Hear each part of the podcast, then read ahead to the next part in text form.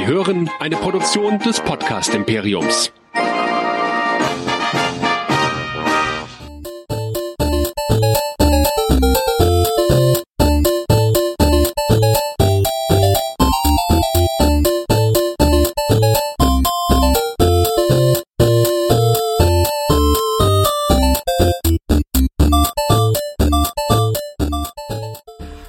Willkommen zu einer neuen Folge Nerdizismus, dem Podcast für Nerds und Cosplayer. Ich bin der Nerdizist Michael und heute haben wir mal eine ganz spezielle Episode, denn wir haben mal wieder Gäste dabei.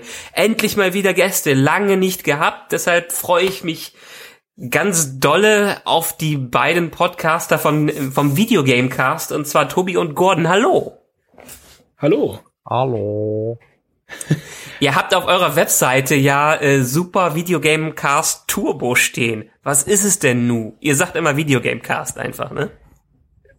Ja, ja, ähm, ich Einfach glaube, nur eine ganz, ganz billige Retro-Schiene, die wir da fahren. genau, das ist alles, Aber der heißt wirklich. das ist alles nur geklaut eigentlich, wenn ich mir das so recht überlege. Ich, ich guck, ich guck mal kurz nochmal aufs Logo, dann kann ich das auch genau erklären. Ähm, das Logo ist eines der Original-Logos, was wir vor zehn Jahren gebastelt haben. Ähm, man erkennt, dass es Pixelgrafik ist, also es ist alles handgemacht.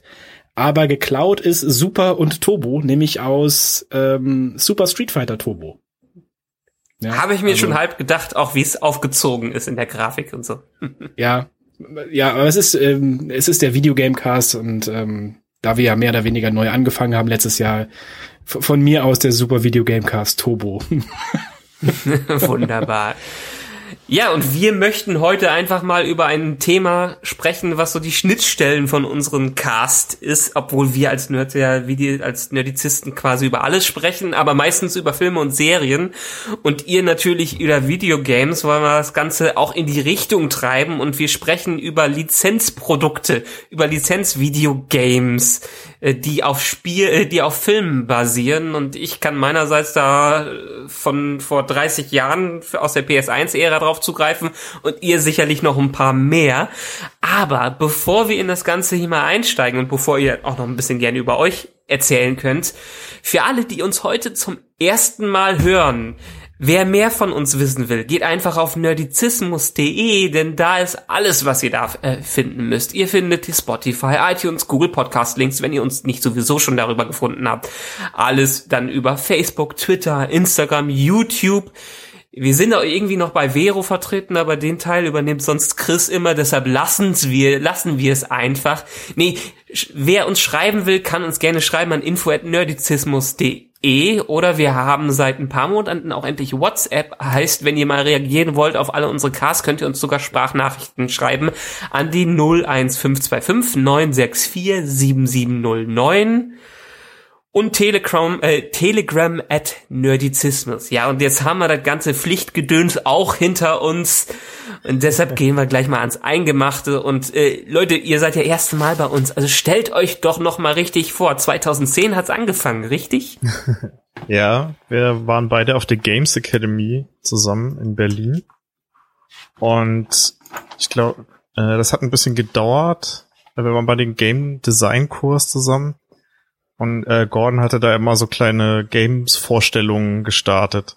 Weil komischerweise viele Leute, die sich für Game Design und sowas in, äh, ähm, interessieren, haben irgendwie aber keine Ahnung davon, was es so für Games gab. Also wir, hatten- wir hatten, glaube ich, mal einen Game History Kurs tatsächlich und die Großteil der Leute wusste nicht mal, was Ocarina of Time ist. Also, Okay. und das kennt ja eigentlich fast jeder. Was haben die dann in dem Nee, Studiengang gesucht? Ja, Ja, die wollten halt ganz speziell irgendwie Shooter-Levels äh, texturieren oder sowas in der Richtung. Also sie ist super spezialisiert daran gegangen. Äh, aber halt so nicht dieses Grundverständnis, sag ich mal. Also, ja, ist ein bisschen hochgegriffen. Natürlich, wenn du dich spezialisieren willst, hast du was Spezielles im Auge, ne? Aber hilft ja eigentlich, so ein bisschen History-Background zu haben. Und bei uns beiden hat das halt dann äh, total funktioniert, weil wir hatten beide total Bock drauf, auf das Thema. Ja, dann haben wir einfach angefangen, einen Podcast draus zu machen. Und ich glaube, was waren die erste Episode? Ich glaube, BioWare-Rollenspiele. Ja, weil ich, äh, die habe ich als Jugendlicher halt hoch und runter gezockt. Baldur's Gate und solche Geschichten. Und da kannte ich auch tatsächlich die Story noch fast auswendig von allen Spielen. Äh, und dann haben wir einfach erzählt. Ich glaube damals noch mit dem MacBook und dem eingebauten Mikro. das war schon lustig damals, ja. Da haben wir irgendwie sogar wöchentlich was produziert. Aber das haben wir jetzt ein bisschen gestreckt nach dem Neustart. Ja, wir machen das inzwischen, also hier ist Gordon, ne, gerade eben war Tobi dran. Ähm, wir machen das inzwischen zwei wöchentlich mehr oder weniger, beziehungsweise vier wöchentlich mit videogamecast.de, da kann man alle Folgen sehen. Ähm, da fällt einem schnell auf, dass mehr oder weniger jede zweite Folge, da gibt's nur so einen Teaser. Und wenn man die ganze Folge sich anhören will, dann äh, kann man so ein Abo buchen. Ne? Und dann bekommt man auch noch Folgen über ja, im weitesten Sinne sind das immer so Hardware-bezogene Episoden, die wir da machen. Über Retro-Konsolen sprechen wir dann, über diese Neuauflagen der, dieser Mini-Konsolen zum Beispiel. Oh, Tobi, hilf mir, damit ich alles auswendig hier. Merchandise. Soundtracks auf Vinyl, Artbooks, Merchandise, also alles Mögliche, was dieses, ja, die, diese Welt der Videospiele umfasst. Ich, ich will immer Hobby sagen, aber eigentlich ist es für viele Leute da draußen schon weit mehr als ein Hobby inzwischen geworden. Ja, viele betrachten das als Passion, auch als Lebensaufgabe gibt's auch genug Leute und ganz, ganz viele Leute, die identifizieren sich auch ganz stark mit ihrer Sammlung und den Spielen, die sie spielen. Ja. Äh, gibt natürlich auch immer Extrembeispiele, Leute, die keine andere Meinung äh, akzeptieren und so. Wir reden da über alles. Ne? Und ab und zu ist es dann auch so, dass wir so wie diese Folge jetzt hier, auch so Spezialfolgen haben. Das Wort wird bei uns leider so ein bisschen ausgenudelt, habe ich so das Gefühl. Aber dann, dann äh, ist es so eine Kooperation oder ein Interview. Und ähm, da geht's auch oft heiß her, ähm, weil wir auch ganz unterschiedliche Leute für Interviews anfragen. Ne? Also durch die Bank weg. Ähm, und was jetzt am meisten passend dafür ist, ist diese Reihe der Videospielverfilmungen. Ne? Es geht so in die gleiche Richtung. Das heißt, es gibt so ja, so 30, 40 Filme vielleicht, die sich auf, ähm, also die im Kino gelaufen sind, die sich auf Videospiellizenzen berufen. Die haben dann irgendwo eine Lizenz eingekauft oder wurden beauftragt von irgendeinem Produktionsunternehmen, äh, was normalerweise Spiele macht, dann einen Film dazu umzusetzen. Und da hatten wir das große Glück mit, tja, dem ähm, laut Internet äh, äh Worst Director Ever mal ein Interview zu führen mit äh, Dr. Uwe Boll ähm, aber nicht in Boxhandschuhen. Nein, überhaupt nicht. Das ist ein, ein echt cooler Typ, ohne Scheiß. Ein ganz sympathischer, ein ganz sympathischer Mensch. Es gibt ja ein paar Interviews, die er schon gegeben hat, äh, die man sich im Netz angucken kann. Ist wirklich ein cooler Typ. Und wir haben den versucht auszuquetschen, ja. Wir haben ganz, ganz, ganz, ganz lange mit dem gesprochen und haben nur einen ganz kleinen Teil von dem Interview. Also er hat ganz lange ja, er hat ganz lange gesprochen. Wir haben nur einen ganz kleinen Teil, ähm, haben wir zu einem äh, Podcast umwandeln können, weil der Rest Tja, der Rest geht über Hollywood und über die aktuelle Situation oder zum Aufnahmezeitpunkt aktuelle Situation in Hollywood. Und äh, da haben wir über äh, ja so Themen gesprochen wie Harvey Weinstein und so. Und das da haben wir äh, relativ schnell, sage ich mal, gemerkt, dass wir das nicht so veröffentlichen dürfen. Ähm, hm. Nicht unbedingt, weil da Quatsch erzählt wird, sondern weil das halt ja, das macht man nicht. Ne? Das sind so interne, ähm, über die er da gesprochen hat, was super, super interessant ist. Ähm, tja. Aber er ist echt ja, ich, ihm war ja bewusst, dass er in einem Podcast war, oder? Ja, aber wir haben das schon ganz offen kommuniziert und haben gesagt, ähm, so, äh, jetzt sind wir warm mit dem Quatschen, jetzt können wir mal über das eigentliche Thema reden. Merkt man in dem Podcast okay. übrigens auch, dass da schon eine Stunde vorher gequatscht wurde, weil es gibt gar kein richtiges Intro ähm, sondern das ist einfach im Fluss so aufgenommen. Äh, hat ja. aber trotzdem sehr cool funktioniert, obwohl der halt in Vancouver lebt. Ne, also großer mhm. Zeitunterschied, ähm, was die Aufnahmesituation anging. Ähm, ja, aber wirklich ein, netter Typ und kann ich nur jedem empfehlen, ähm, sich da nicht blenden zu lassen von diesem ganzen Internet-Scheiß, der über ihn da geschrieben wird, sondern den, den kann man auch einfach anschreiben, ja. Also wenn man ihm eine E-Mail schreibt äh, und da jetzt nicht unbedingt Quatsch drin steht in der E-Mail, dann ist der äh, durchaus bereit, sich mit einem zu unterhalten. Sogar mit uns. Ja, ich glaube, also er, mu er muss ja schon irgendwie selber Nerd sein, um das alles zu machen, was er jetzt ge äh, gemacht hat an, an Filmen. Gerade dadurch, dass er irgendwie diese ganzen Videospielverfilmungen gemacht hat. Ähm, ich, ich, ich frage mich immer, ja klar, er ist in der Industrie drin, die einen so ein bisschen zermalt und er ist wahrscheinlich auch an gewisse Dinge gebunden, aber über ihn wird ja immer gesagt, dass er es mit wenig Geld geschafft hat, die Riesenstars an Land zu ziehen und dann doch irgendwie leider eher so Gurken zu produzieren. Was hat er denn selber zu den Gurken gesagt, die er so raus, äh, rausbringt, die andere Leute so bezeichnen? Ja, wir haben es so ein bisschen verglichen mit den äh, mit den ganzen restlichen Videospielverfilmungen, die rauskamen. Und also zum großen Teil muss ich sagen, ist das auch nicht schlechter.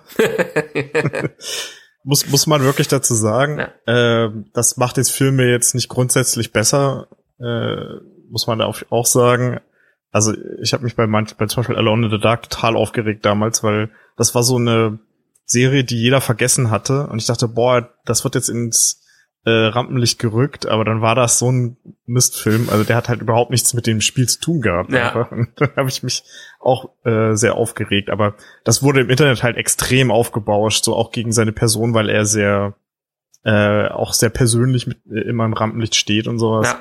Also ähm, ja, das ist eigentlich der Hauptpunkt. Ne? Also ob man jetzt seine Filme mag oder nicht, er als Person ist halt wieder eine andere Geschichte. So. Ja.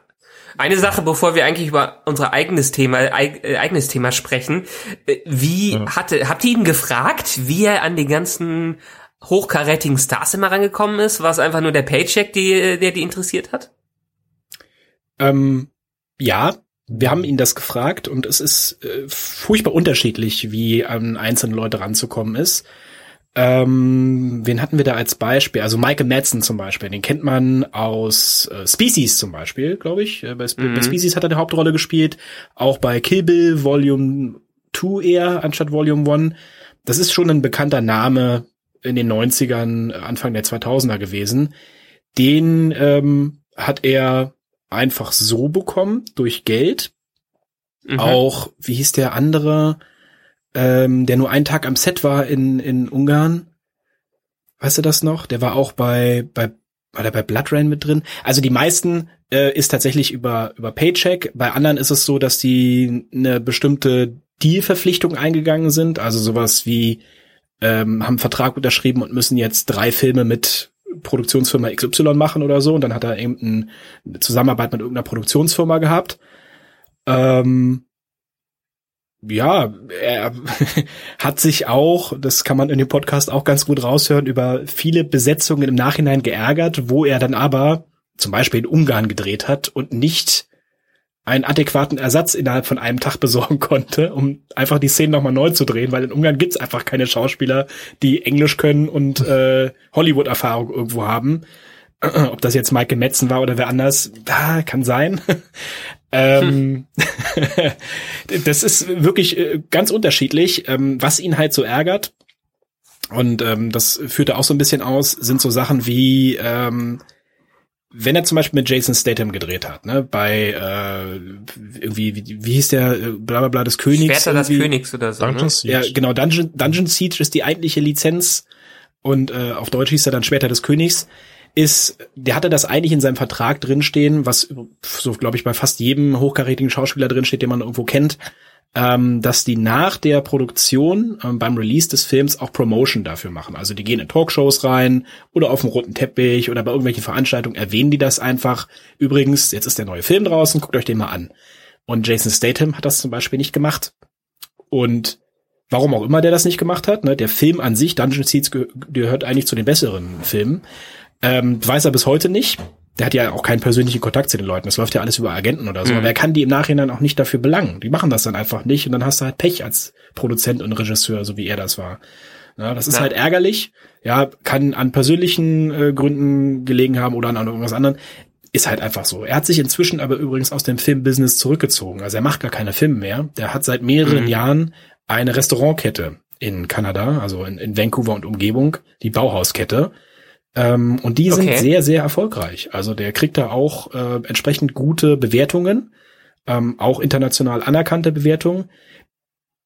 Da hat er jetzt so ein bisschen seine Passion drin gefunden, aber wir haben ihn auch danach gefragt, ob er nicht auch Bock hätte, zurückzukommen.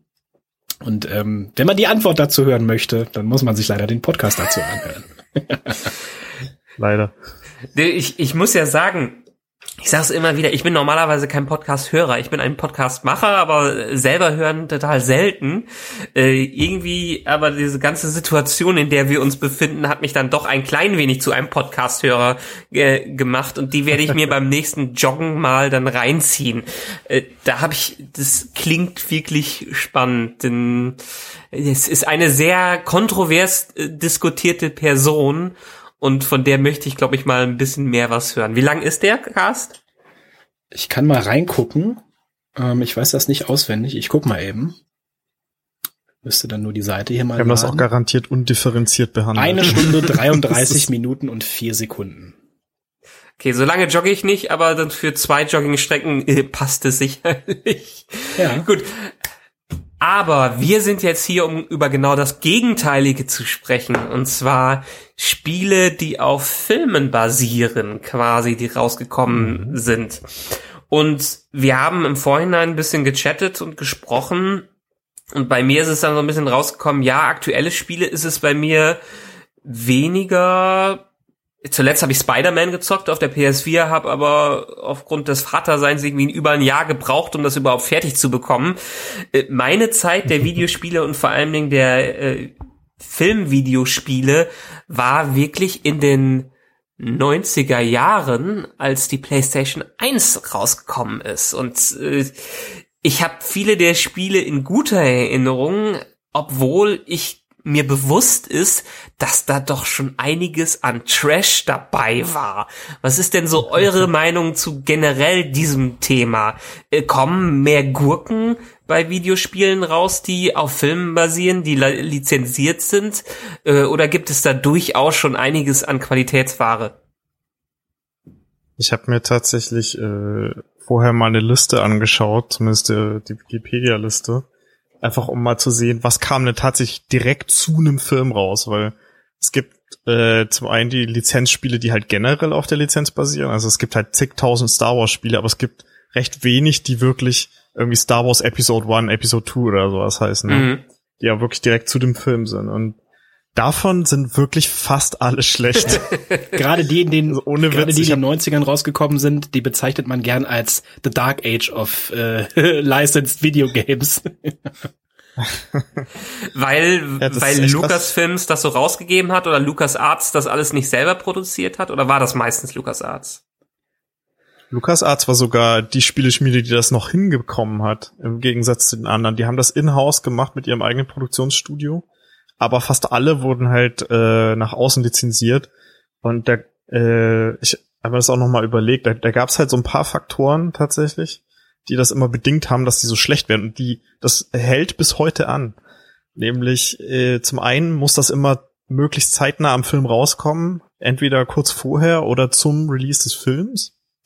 Äh, du hast dann oftmals äh, nicht das Vertrauen vom Filmstudio, dass sie dir wirklich äh, das komplette Skript, die äh, Pro Production Shots und alles mögliche zukommen lassen. Also da, das wird dann über irgendwelche Zwischenhändler wahrscheinlich ausgehandelt. Also nur so meine Theorie, ne? Und äh, keiner weiß eigentlich, was der andere macht in dem Studio.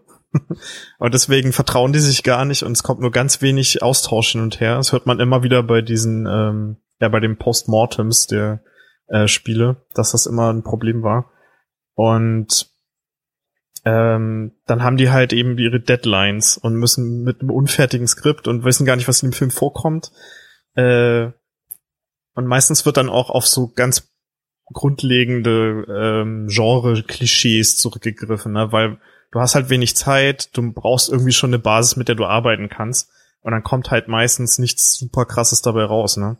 Also die, ich finde, die besten Vertreter sind noch die, die wirklich auch irgendwas sehr Standardmäßiges als Gameplay genommen haben, aber dann halt wirklich viel Liebe in die Umsetzung äh, und, und in das äh, in die Umsetzung des Materials gesetzt haben. Das sind noch die besten. Äh, aber so richtig gute Spiele findest du meistens nur äh, ja in dem erweiterten Lizenzspektrum. Also wenn du dann wirklich sagen, Sachen hast, die irgendwie Jahre später erst gemacht wurden als äh, so Liebesbeweis für die für die alten Filme oder sowas. Ja. ja. Und die, die du redest, die uns auch schon voraus so ein bisschen gesagt hast, das äh, sind meistens Gurken. Es gibt ja, noch einen, die sollen dann einfach nur rauskommen. Punkt, ja. Den ähm, ja oft, ne, auf, aufgrund des, des sehr knappen ja, Zeitrahmens, die die einfach zur Verfügung haben, wird halt ähm, oder wurde in den 90ern, zumindest 80ern und 90ern, ganz oft darauf zurückgegriffen, schon vorhandene Spiele zu nehmen und entsprechend äh, umzutexturieren zum Beispiel, beziehungsweise die Charaktere auszutauschen. Ein ganz gutes Beispiel ist dieses eine Bugs Bunny Game, Tobi, das kennst du bestimmt auch, das in jeder Sprache, wo das rausgekommen ist, anders aussieht, andere Charaktere hat. Äh, ist einmal ein Bugs Bunny Game, ähm, dann für den westlichen Markt ist es einmal ein Ghostbusters Game. Ähm, das ist ganz abgefahren. Also da gibt's und überall anders ist es dann wieder ähm, mit einem anderen Charakter da sieht man einfach, da wurde aufgrund der des filmischen Erfolgs wurde sich ähm, ein Produktionsstudio irgendwo gesucht, die haben einen Deal unterschrieben und die haben sofort ein Spiel rausgehauen und haben einfach nur in dem Fall den Hauptcharakter umgeändert und den, den Splash Screen am Anfang. Und dann wurde aus einem Bugs Bunny Game, wo man Karotten sammelt, wurde ein Ghostbusters Game, wo einer der Ghostbuster rumläuft und Karotten sammelt. ganz, ganz blöd, ne? Ähm, also erinnert, Geisterkarotten. Ja. Erinnert mich irgendwie so an äh, Super Mario 2. Das hatte ja auch eine ähnliche Geschichte. Oder das, was wir als Super Mario 2 kennen, ist ja eigentlich nicht Super Mario äh, 2 auf dem Nintendo Entertainment System, sondern war irgendein ander, anderes japanisches Spiel, was dann, wo einfach Mario draufgeslappt wurde. Genau. Ja, das ist tatsächlich, also ist ja einer der bekanntesten Vertreter aus, ähm, aus dieser Art von Ummodeleien, aber da gibt's zig, gibt's zig Spiele, die genau so funktioniert haben. Und ähm, oft erfährt man das ja erst im Nachhinein oder Jahre später. Ne? Ähm, eines deiner Spiele zum Beispiel, was du auf deine Liste gesetzt hast, gehört auch zu den Vertretern. Kann ich dann nachher mal erzählen, wenn wir zu dem Spiel kommen, wenn du das erwähnst. Okay. Ja, ja, da kann ich auch ein bisschen was drüber erzählen. Ähm, aber ja, es ist ganz lustig. Und so wie Tobi schon gesagt hat, leider, leider, leider sind die meisten Spiele, die zu Filmen rausgekommen sind, ähm, absoluter Käse. Nichtsdestotrotz haben die, also letztendlich die, die ich gleich erwähnen werde, haben mir lustigerweise sehr, sehr viel Spaß gemacht.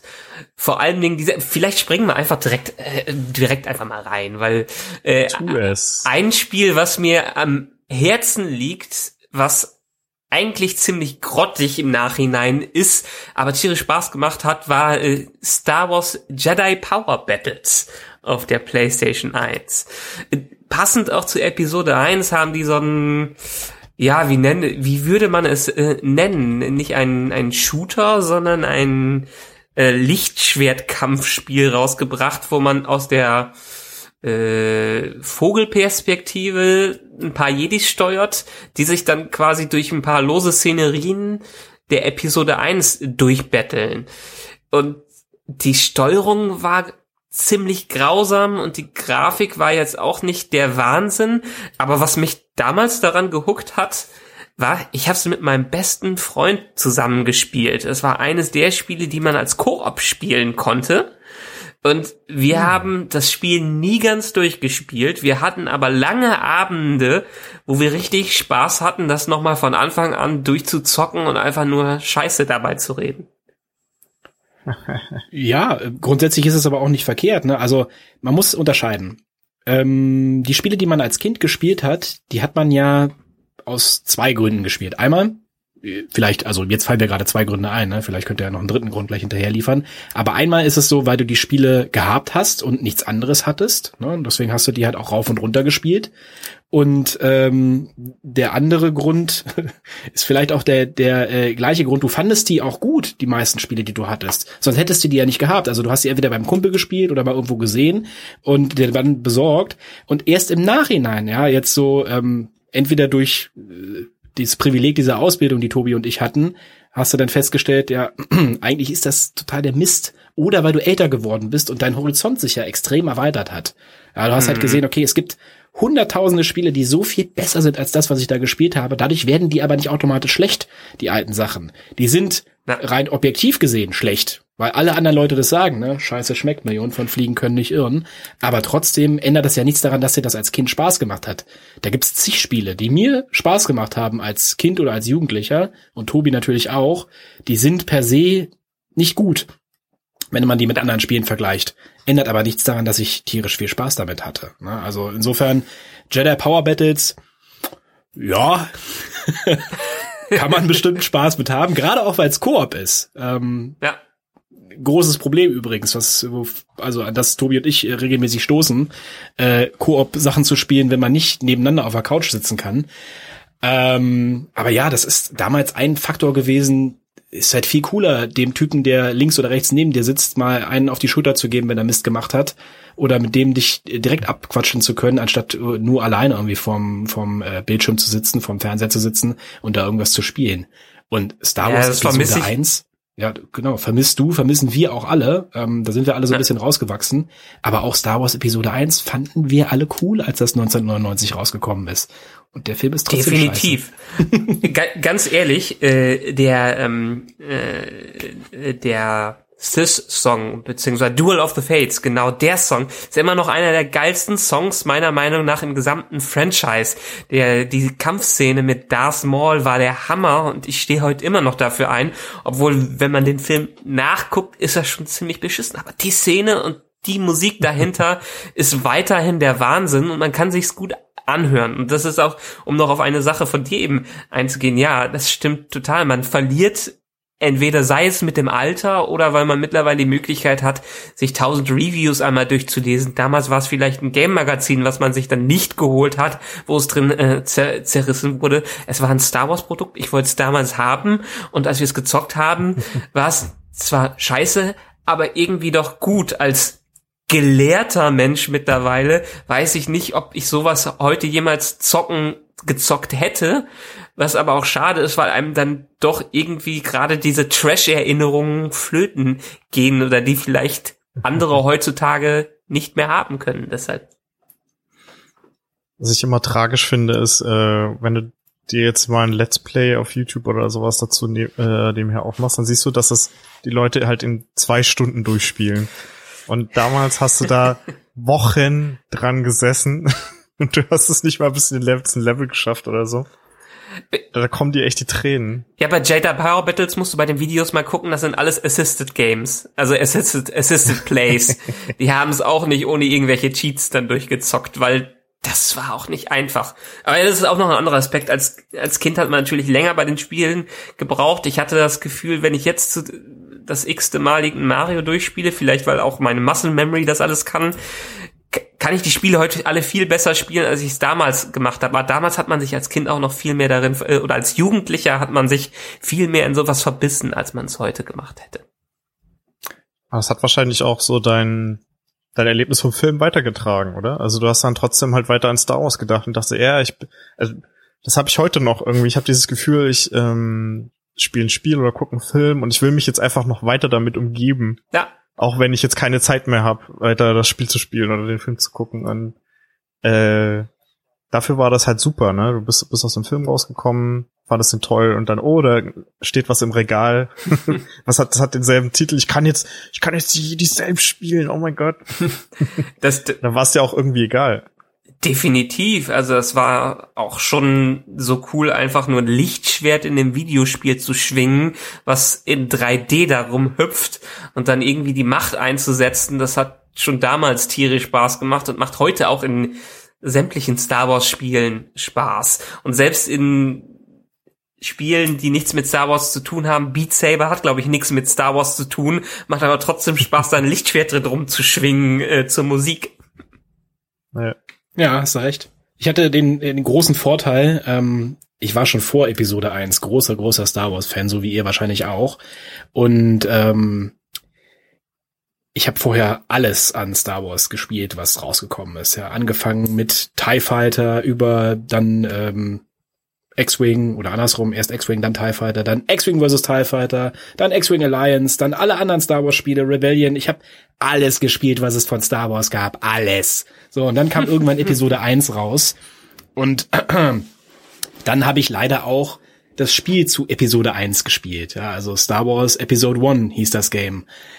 Mhm.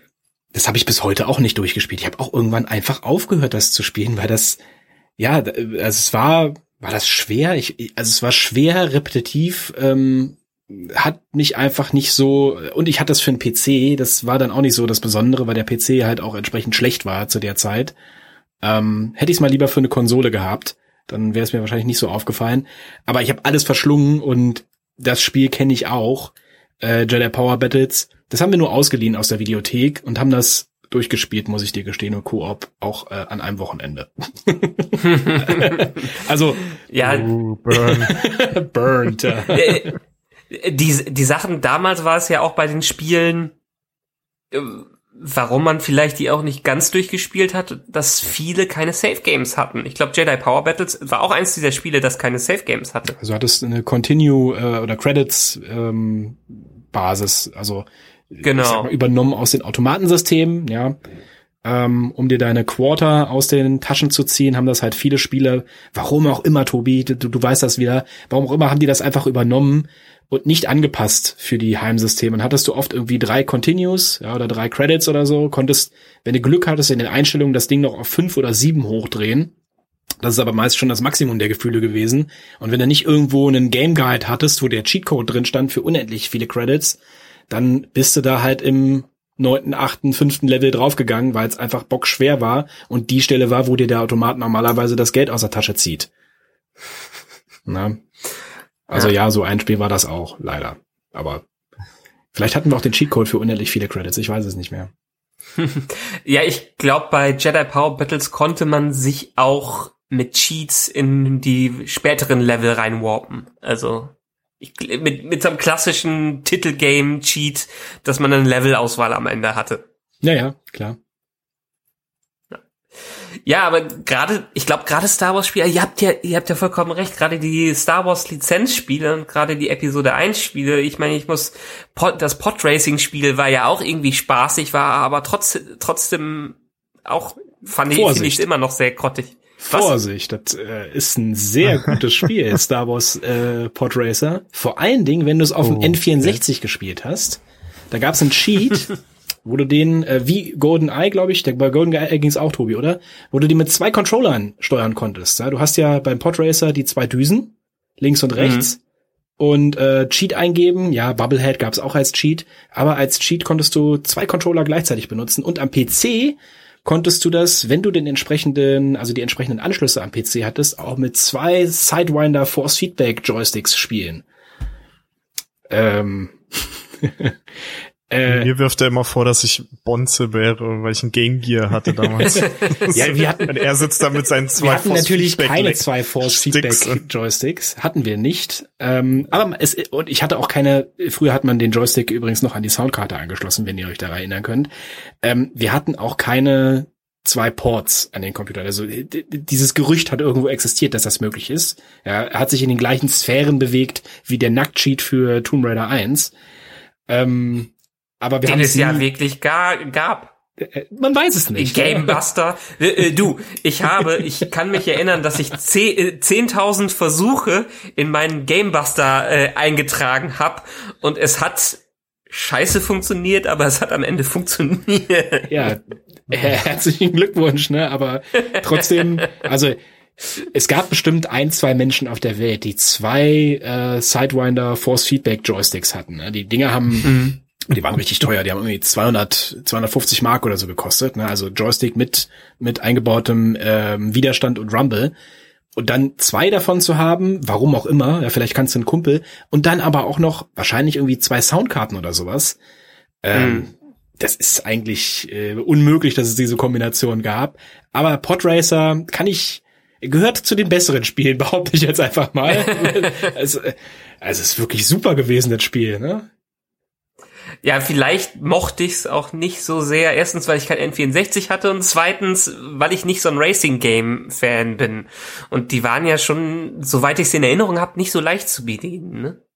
Nee, es war schon, Das war irgendwie voll, voll schwer, ne? Weil du wirklich diese, du musstest den linken und den rechten Port irgendwie steuern. Ich habe, glaube ich, habe die Demo damals mal gespielt und habe das nie wieder angefasst.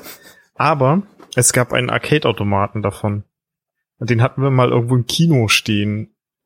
Aus irgendeinem Grund. Das war richtig lustig. Der, also mit so einem kleinen Kabinett, ne, wo du dran saßt und dann halt wirklich mit so zwei Schubreglern Krass. die Ports halt gesteuert hast. Das war ziemlich cool. Und das, ähm, das, was du mal, auch das, die PC-Version zum Beispiel, die kann man inzwischen kaufen auf Good Old Games. Die wurde irgendwie restauriert oder halt ähm, aufgemotzt. Und äh, es gibt's jetzt auch für die PS4, da kannst du das dann bis, in, bis zu 4K spielen. ja, die haben das vor Auf kurzem erst PS4 nochmal rausgebracht, das Spiel. äh, Ja. Also äh, du hast ja gemeint, du hast eine PS4. Wenn du heute noch mal nostalgisch werden willst, Äh, ja, das ist auch gerade super günstig. ich, Irgendwie fünf Euro. Ja, ich glaube, da reizt mich noch nicht mehr so viel dran, das, äh, das zu spielen. ich meine, gerade als ich mir hier für die ganzen alten Videos nochmal an, die ganzen Spiele angeschaut habe, hab, die sehen echt nicht mehr Aus. gut aus, wenn man nicht gerade das in einem Röhrenfernseher vor sich stehen hat. Ja. Ja. An der Original-Hardware. Ich habe noch meine Original PlayStation 1 da. Also äh, ich habe auch noch meine Original-Controller und ich habe alle paar Jahre packe ich die wieder raus, obwohl ich mir eine PlayStation Classic geholt habe, um noch mal wieder Metal Ja, Gear gerade Solid deswegen anzuschmeißen. Ja. Mein Beileid, ich habe die PlayStation Classic auch hier, ja, aber ich bevorzuge auch die Original PlayStation mit CD-Laufwerk. Ähm, obwohl ich meine, glaube ich, inzwischen hochkant stellen muss, damit sie funktioniert. aber ja, ähm, PlayStation Classic, das, das öffnen wir jetzt nicht, diese Büchse der Pandora. Das ist ganz furchtbar, das Ding. Das machen wir jetzt nicht. Obwohl, obwohl es eine wunderbare Basis dafür ist, wenn man ein bisschen da rummoddet und eine eigene Firmware drauf packt, um was eigenes daraus zu machen, wenn man nicht gerade das Standardding da drauf packt. Äh, Gut, aber ist auch schon ist eine andere Kiste in der Tat. Ähm, obwohl wir gerne auch bei der aus meiner Sicht bei der PlayStation 1 bleiben können, aber was sind denn für euch so aus der Ära äh, Lizenzspiele, die in Erinnerung geblieben sind? Hm. Ich habe mir zum Beispiel aufgeschrieben, äh, wenn wir jetzt bei der PlayStation Saturn und N64-Ära bleiben, äh, du hast ja, glaube ich, ku- kurz gesagt, GoldenEye war ja auch ein Film-Lizenzspiel. Und ich kann mich erinnern, dass ich damals, also ich bin auch äh, einigermaßen James Bond-Fan, zumindest von bestimmten Filmen.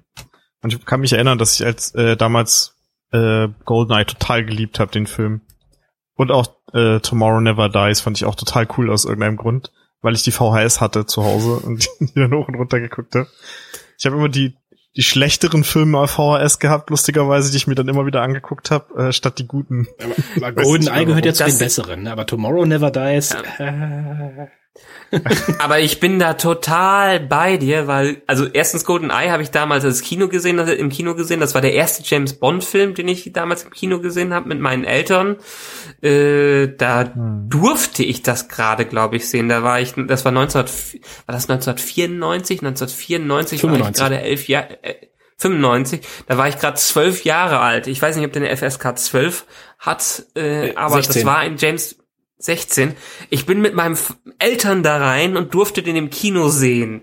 Und, äh, aber ich habe leider nie die GoldenEye N64-Ära mitbekommen, wo ja alle so viel von schwärmen, dass das so ein geiles Spiel gewesen wäre. Ich weiß auch gar nicht, ich glaube, ein Kumpel hatte sich das aus Österreich oder so. Ich, weiß- ich weiß gar nicht mehr, wie wir da dran gekommen sind.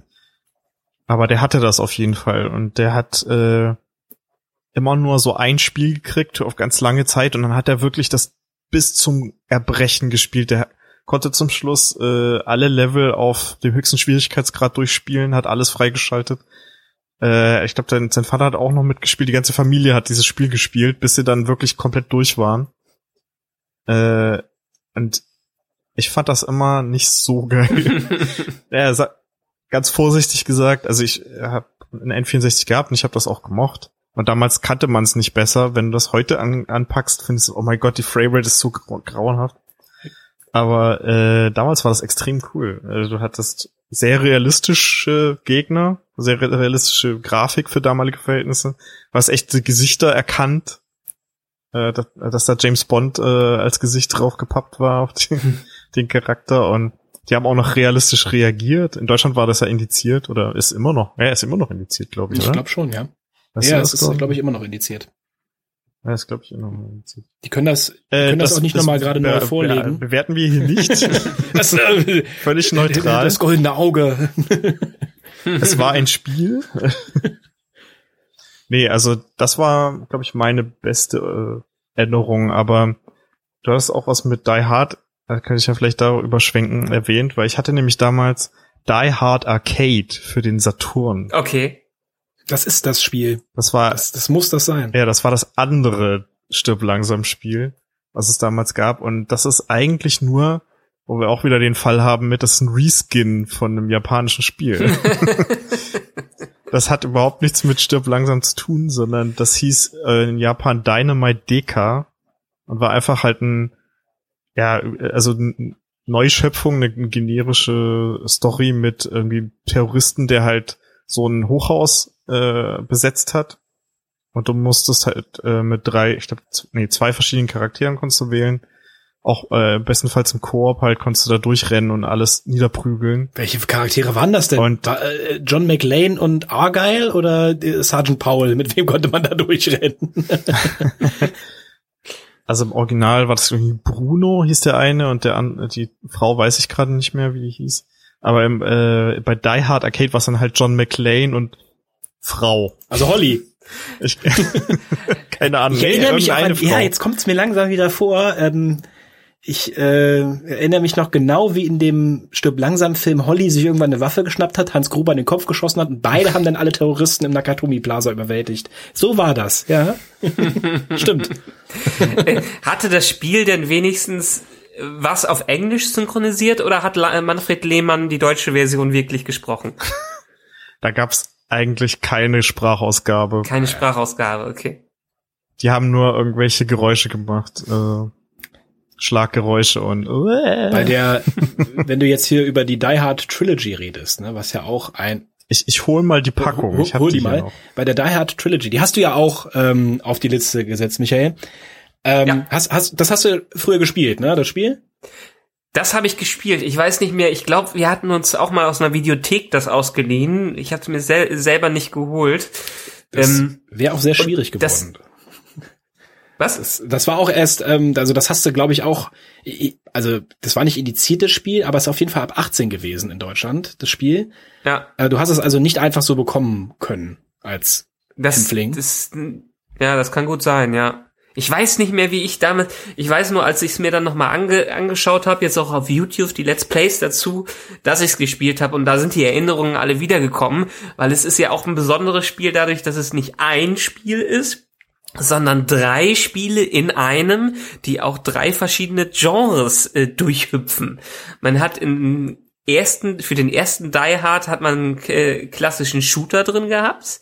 Im zweiten war es dann so eine Art Railway Shooter, wo man da durchgegangen ist. Und das dritte war, äh, ich weiß nicht, ob damals, das war noch vor Crazy Taxi Zeiten, war es ein Crazy Taxi Klon quasi.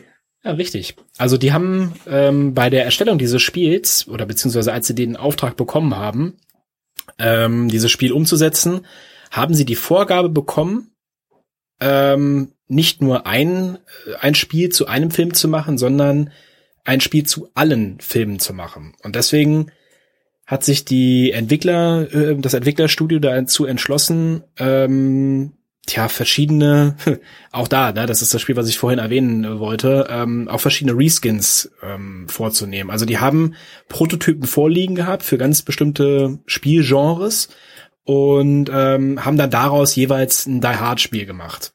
Ne, das für den ersten Teil, also wo er im Nakatomi Plaza rumläuft, das ist eigentlich ein Spiel, was auf Aliens basiert, also auf der Lizenz Aliens. Ne, das sollte erst ein Mhm. Alien-Game werden. Ähm, gibt's auch eine ganz lustige Reportage darüber. Da sieht man auch noch, ähm, wie der Soldat rumläuft ähm, und äh, dann auch diese ganz berühmten äh, Alien-Gewehre und mit den Sounds halt in der, in der Hand damit rumschießt. Das ist ganz cool. Äh, bockschwer übrigens. Ich weiß nicht, ob du das damals durchgespielt bekommen hast. Den äh, Die Hard Trilogy, den, das erste Spiel. Nee. Ich nicht. Ähm, Man, man, ich habe, glaube ich, alle drei Spiele nur angespielt. Wir hatten sie auch echt nicht, nicht lange da.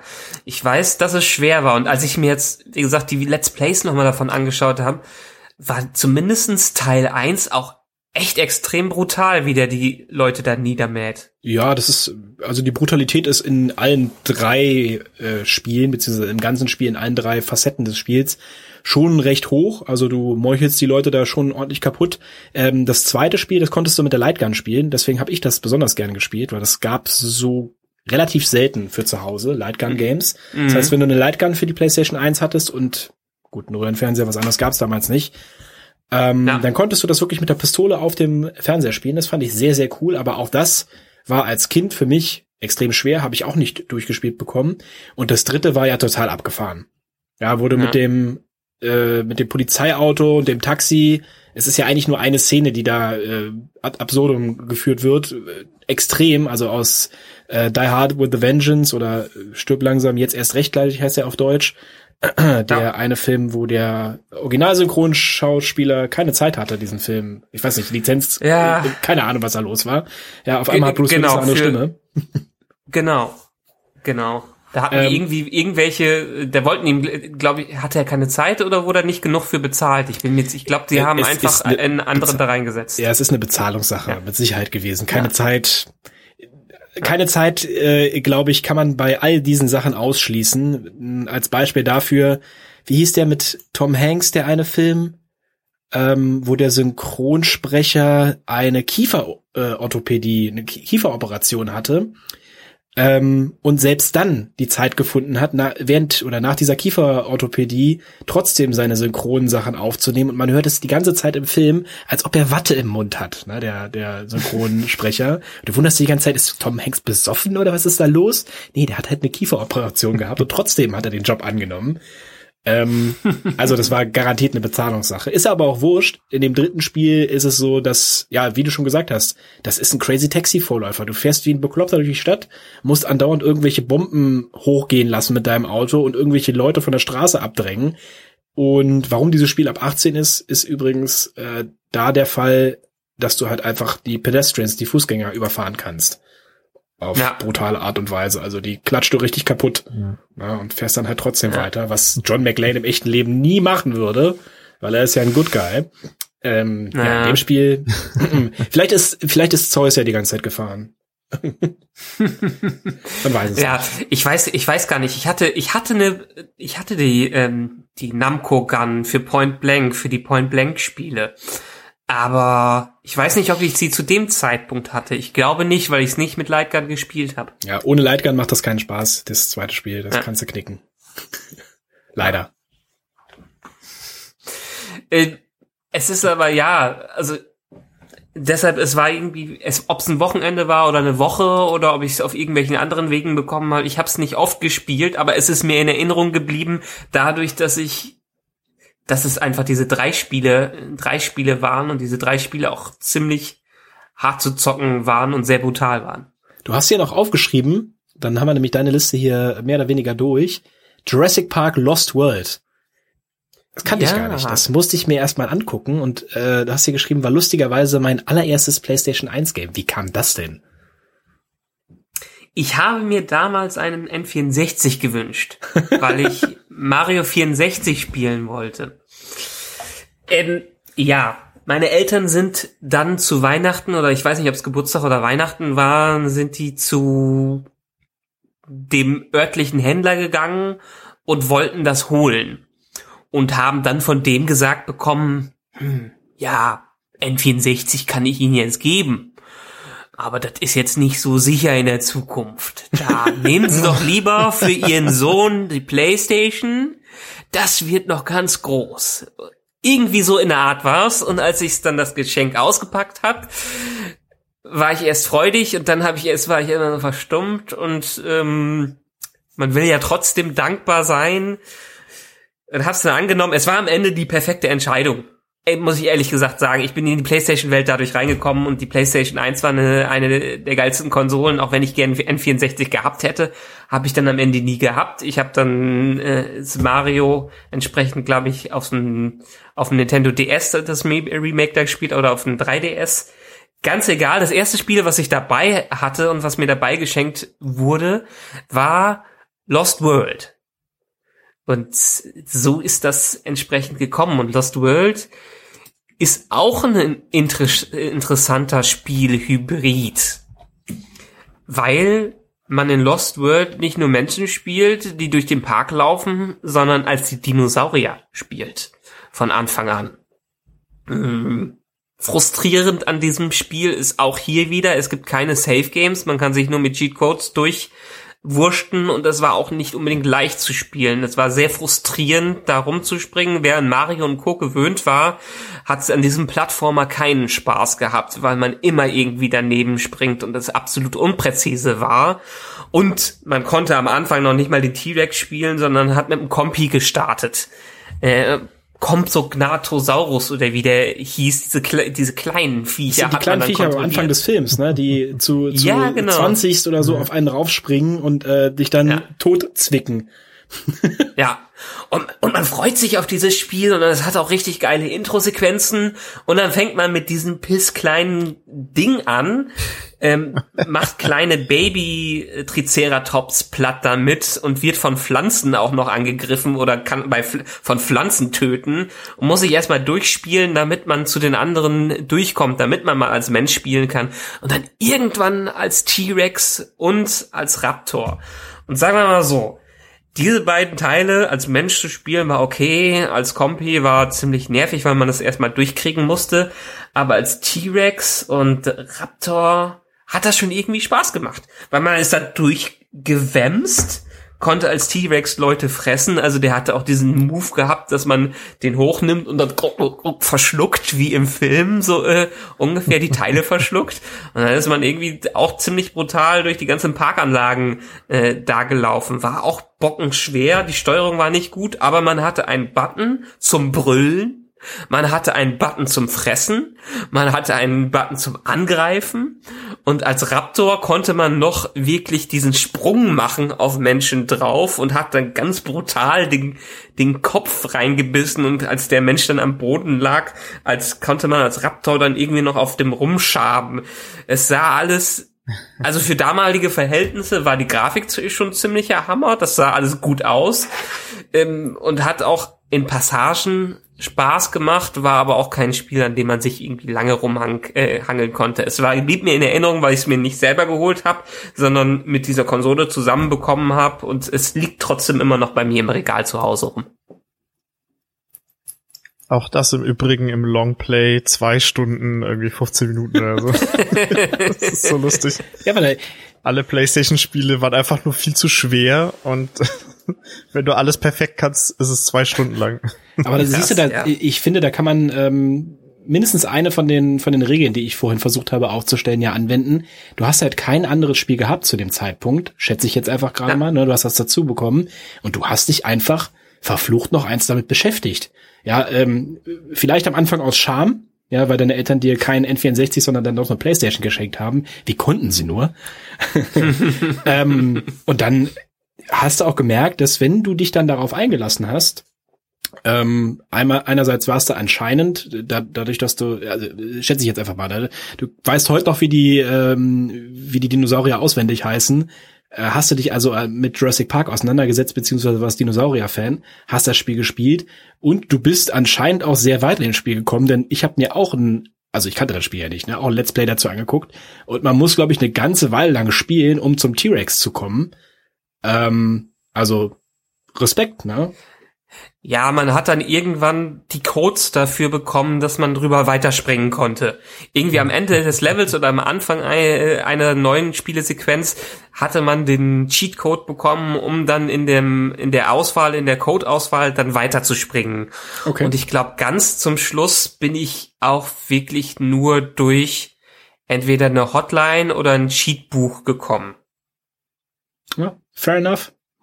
Aber du hast Ja. dich immer noch mit dem Und Spiel ich meine, was, hat- was hatte man sonst auf der PlayStation 1? Es war schön, dass die Demospiele alle dabei war. Crash Bandicoot hat man die Demo irgendwie tausendmal durch, äh, durchgespielt, die, die dabei war. Aber ja, das war das erste vollwertige Spiel meiner PlayStation und dementsprechend, ja, hat man schon die Zähne da rein, äh, da reingegraben. Ja, Raptor-mäßig. Ich, ich habe euch übrigens was gepostet, und zwar äh, das Rückcover von Die Hard Arcade in der äh, europäischen Version, weil ich finde den deutschen Text dazu immer noch total faszinierend. Okay. Und Lies mal zwar, vor, Tobi. ja, der lautet folgendermaßen. Faustkämpfe, automatische Waffen, Sprengstoff. Ich liebe solche Tage. Die Schweinebacken haben die Tochter des Präsidenten entführt. Die Chancen stehen schlecht. Nur zwei Leute können sie da rausholen. Du und ich. Komm schon. Ja. Ja.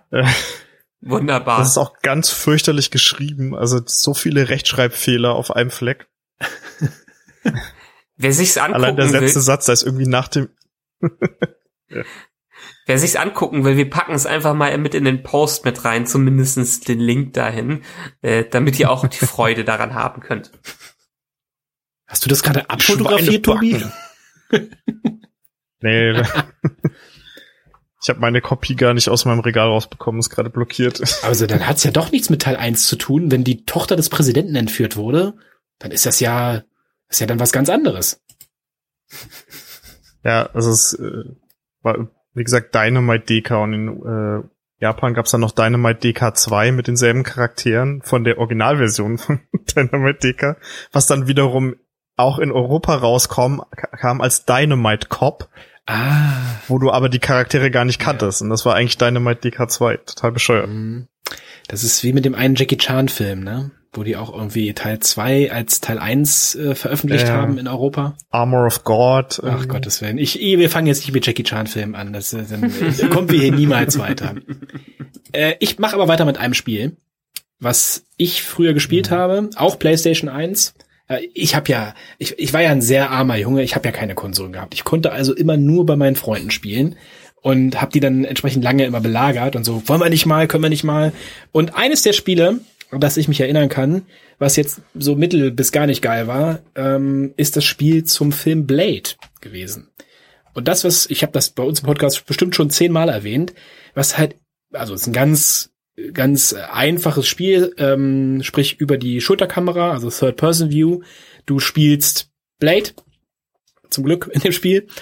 Und was einem sofort auffällt, wenn man das Spiel spielt, ist, dass der seinen Mantel nicht anhat. Also du rennst rum, ne, Wesley Snipes, du hast das Schwert, du hast Pistolen, du kannst alle äh, Vampire da platt machen, kannst die Story auch äh, super nachspielen und so. Aber was dir sofort auffällt, ist, wo ist der Mantel?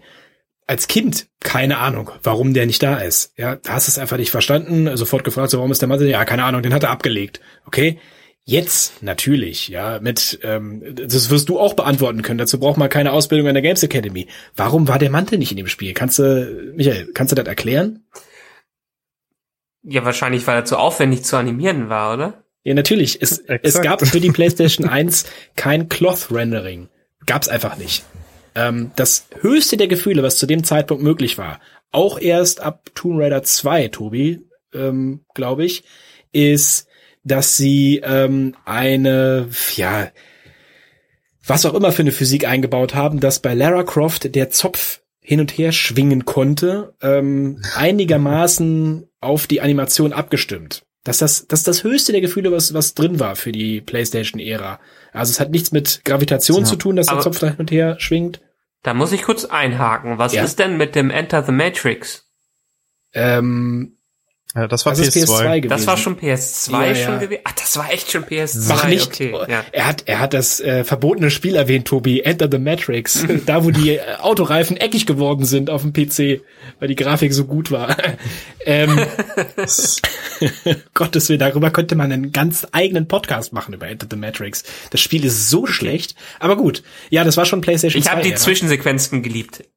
Mach ruhig weiter. Ich sehe schon, wir müssen das hier nochmal weiterführen. Ähm, aber das gab es einfach nicht auf der PlayStation 1. Also Cloth Animation, Cloth Rendering, das hätte man von Hand animieren müssen. Und so viel Animateure gab es nicht mal zu dem Zeitpunkt, dass die da so viel Zeit hatten, ähm, das Ganze irgendwie von, von Hand äh, na- nachzubauen. Und ich habe parallel mal nachgeguckt.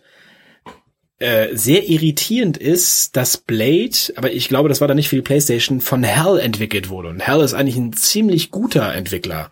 Also die haben die Kirby Games zum Beispiel gemacht. Ähm, aber das muss dann eine Umsetzung nicht für die PlayStation gewesen sein. Ja, ich sehe es hier gerade, sondern für den Game Boy Color.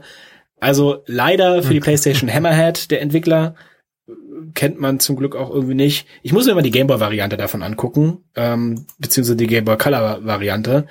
Ähm, weil wenn die von Hell ist, dann kann die eigentlich nicht schlecht sein. Die, diese Entwicklerstudio hat noch nie ein schlechtes Spiel abgeliefert.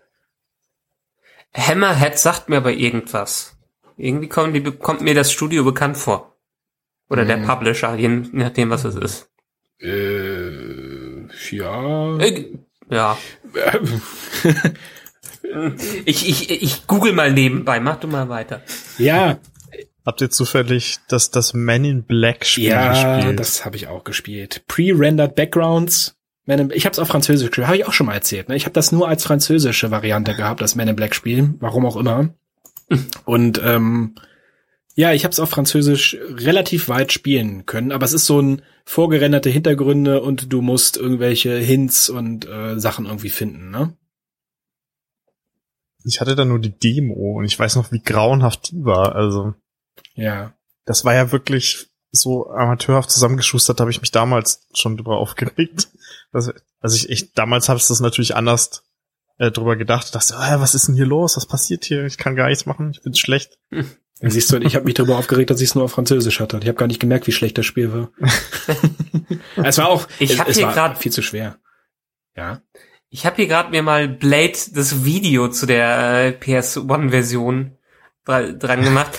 Ich, ich finde ich finde es ja eigentlich immer noch schlimm und jetzt habe ich selber gesagt, PS1 dazu zu sagen. Also früher hat man sie jetzt einfach nur als PX, PSX be bezeichnet. ähm, es kommt mir schon so vor, als hätten die sich so ein paar Texturen von Metal Gear Solid geklaut. Das kann durchaus sein. Ähm, es passiert ja ganz oft bei Sounds, also dass Soundbibliotheken gekauft werden. Ähm, sowas wie bei Filmen dieser, wie heißt der Wilhelm Scream, ne? Den kennst du bestimmt. Mhm. Der, in jedem dritten Film aus den 90ern und 80ern ist ja der Wilhelm Screen in, äh, drin. Ähm, bei Spielen ist es aber auch so, dass ganz viele Spiele, ha- hatte ich erst äh, letztens, Tobi, als wir Streets of Rage 4 gespielt haben, ähm, dass ganz bestimmte Soundeffekte, ich glaube, das war in dem Classic-Level oder so, oder bei den, beim Classic-Charakter oder so, ich glaube, bei dem Classic-Charakter, den ich da gespielt habe, ähm, bestimmte Sounds, die kenne ich aus ganz, ganz anderen Spielen. Also Soundbibliotheken wurden einfach gekauft und dann halt eben angewendet. Das heißt, da kannst du dich wiederfinden. Bei Texturen, naja, es ist halt immer noch die PlayStation 1, ne? Also so große Texturen konnte das Ding jetzt auch nicht darstellen. Ähm, Kann schon sein. Welche Kombination von blau-grauen äh, Pixelmatsch. also es gibt nicht so viele, so viele Versionen Ja, ja, davon. hört sich halt ziemlich krass an, aber ja, es kann schon sein, dass das nach Metal Gear aussieht. Ähm, ja. Oder nach Duke Nukem. Einfach vom CRT abfotografiert, digitalisiert und ins eigene Spiel Boah, ey, wir, eingebaut. wir nehmen uns echt viel raus. Ne? Die Leute haben sich so viel Mühe gemacht mit der Erstellung der Spiele und wir hier 30, 20 Jahre später, wie auch immer, ziehen über das Zeug her. Das ist schon echt fies. Ne? Also wir können uns das eigentlich gar nicht erlauben. Naja, aber Ja, wir müssen aber- halt damit leben. wenn, wenn man so rückbl rückblickend sieht, mh, die Spiele hatten ja, als erstmal hatten sie ja keine Power, wie sie heute haben, mit den entsprechenden Systemen. Heute werden ja auch, keine Ahnung, so ein, so ein GTA kostet dann ja auch mal seine 300, 400 Millionen. Und was hat so, ein, so eine Entwicklung von einem Blade damals gekostet, von einem klassischen Spiel, wenn es jetzt nicht gerade das Highlight äh, war? Da haben die doch vielleicht ein paar hunderttausend maximal reingepackt. Ja, ja, sicher. Also Wahrscheinlich, wahrscheinlich das, was die äh, Entwickler heute behaupten, dass die Sachen auf Kickstarter kosten, wenn sie so ein Ding machen. Ja, das äh, kommt immer auf die Teamgröße an, ne? Aber üblicherweise läuft das so, wenn du so ein Lizenzspiel machst, dass du ähm, ja an sowas wie eine Ausschreibung halt mehr oder weniger teilnimmst. Ne? Also da wird das wird irgendwo ausgeschrieben, jetzt nicht öffentlich, dass du es im Internet irgendwo ähm, sehen konntest damals oder so, sondern das ist alles über, das läuft über Lizenzgeber und Nehmer, so als Prinzip. Ne? Und dann kommt da irgend so ein Dude in dein äh, entweder Entwicklerstudio rein oder zu dem Publisher und sagt halt, ähm, ja, wir haben hier noch zwölf ähm, Ideen, zwölf Lizenzen. Ne? Hat er also Aktenkoffer, sag ich jetzt mal. Er macht den Aktenkoffer auf, lesen sich halt durch. Hm, äh, bla bla. Spiel zu äh, Terminator. Ah, nee, gab's schon. Spiel zu. Oh, guck mal, Blade. Was ist das denn? Ja, das ist so ein Afroamerikaner aus den 70ern, der irgendwie äh, Vampire jagen muss als Comic und dann wollen die jetzt als Film umsetzen. Ah, okay. Und wer soll das machen? ja, hier äh, Produktionsfirma ist, äh, ich, ich weiß es nicht, ja, wer das damals gemacht hat. Und Hauptdarsteller ist Wesley Snipes. Oh, Wesley Snipes, der Typ aus Demolition Man. Hm. Ja, gut, machen wir, ne? Und äh, was soll das Budget dafür sein? Ja, 150.000 Dollar und ihr, ihr habt äh, sechs Monate Zeit dafür.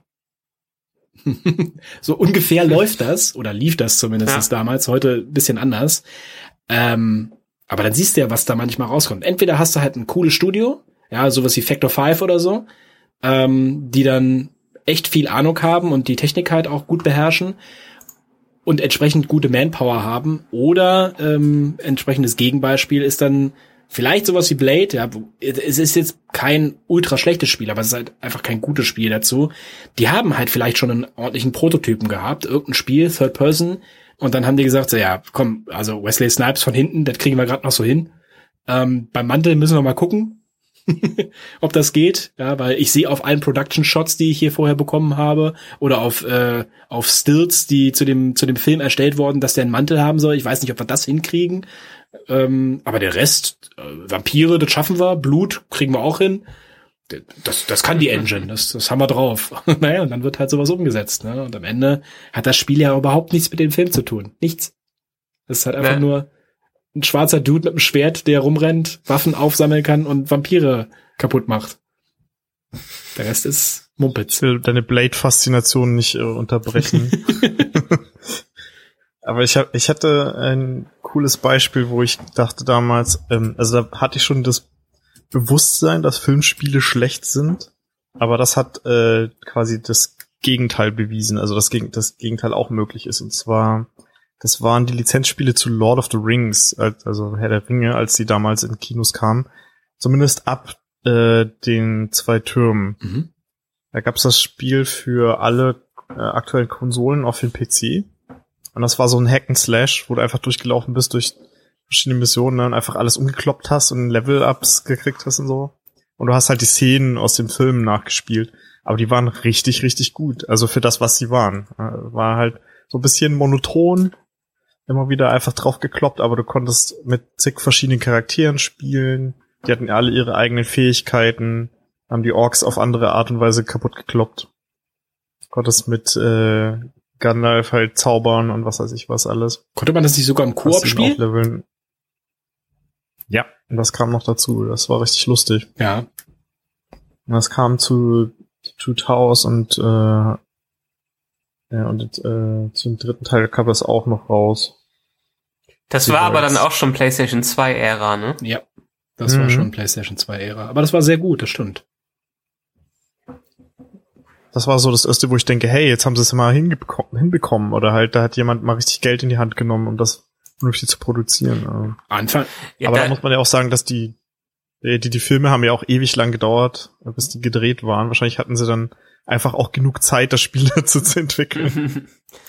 Aber ich muss ja sagen, die immer mit einem Jahr Abstand, oder?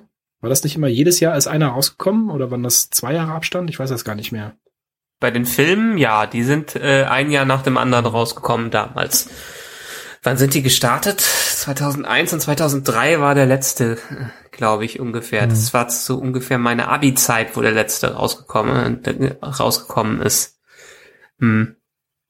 Aber damals also das gibt's ja heutzutage nicht mehr so in diesem Sprung, wie wir damals den Sprung von der von die 16 in die 32-Bit-Ära äh, äh, Ära in die 64-Bit-Ära in die Next Generation-Ära so ungefähr 128-Bit äh, und jetzt wo ich mir im Vergleich hier wirklich mal PlayStation 1 und PlayStation 2 Spiele anschaue was für ein krasser Sprung da damals drin war. Es war kein Wunder, dass ich von sowas wie Soul Calibur auf der Dreamcast völlig baff war, als das rauskam.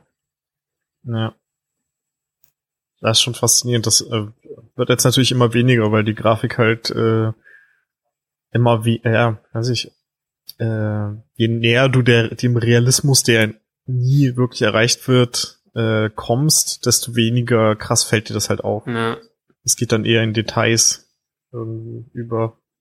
Genau, also jetzt Sprung von PlayStation 4 oder der aktuellen Konsolengeneration zur nächsten, PlayStation 5 und Xbox Series X oder wie auch immer das Ding heißen wird.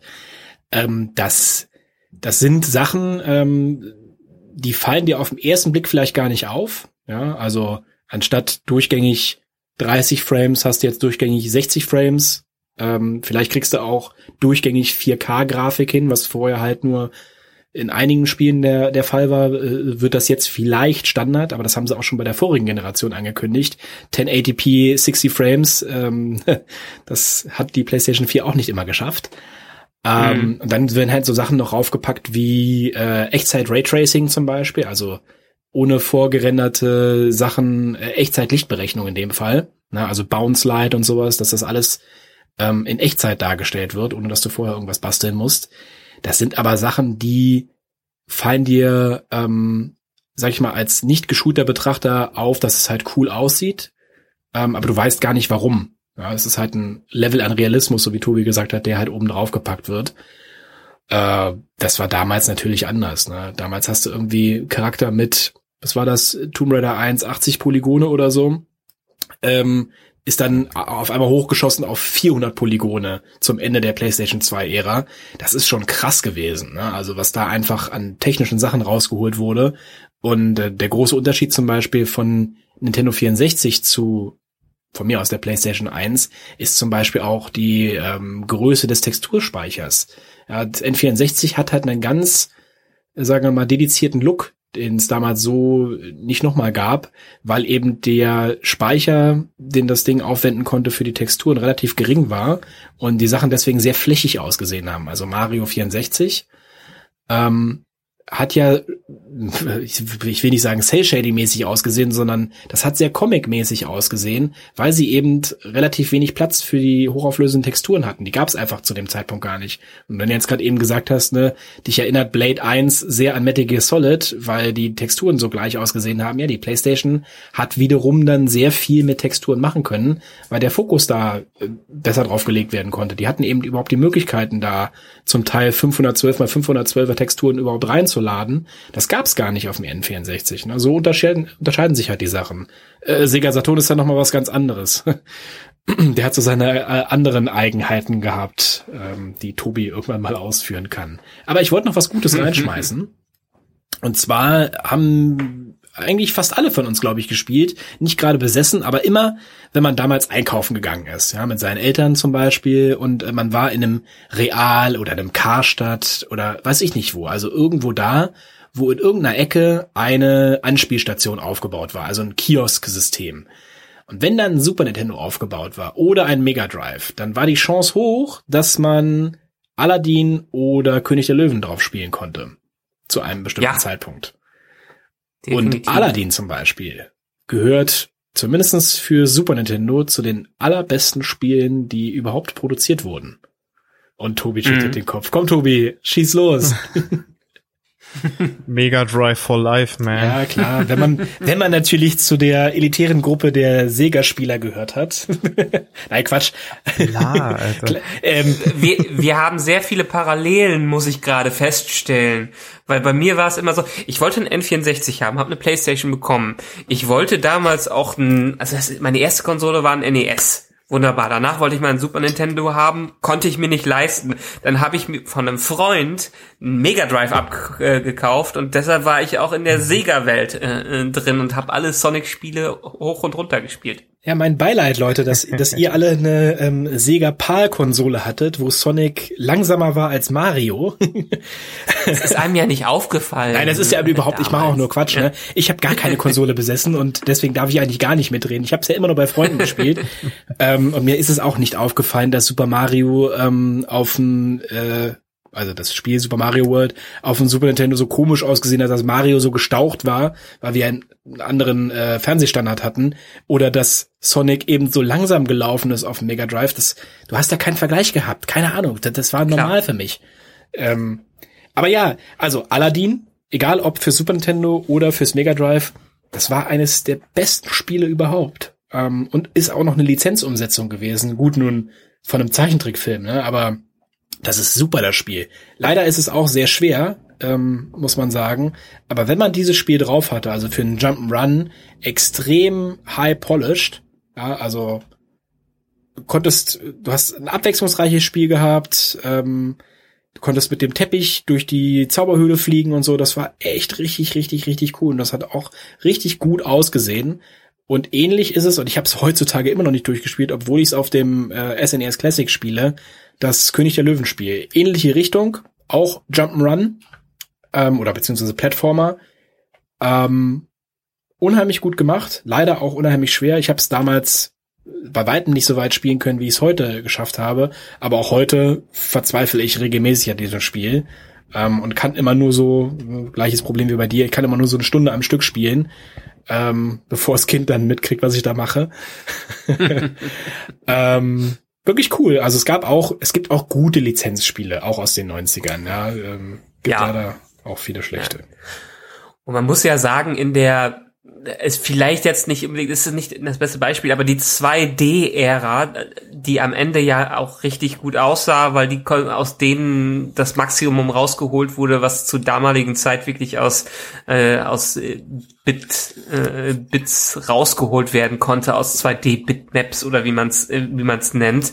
Äh, alles, was da auf dem Super Nintendo zu sehen war, sah wirklich sehr, sehr shiny und geil aus. Und ich stimme total zu. Ich hab's auch nur immer im Karstadt gespielt, wenn ich spielen konnte. Ja. Ich, ich gucke hier gerade diese Liste noch durch, Tobi. Der äh, Lizenz, Ja. der Lizenzgames. Hast du da noch eins?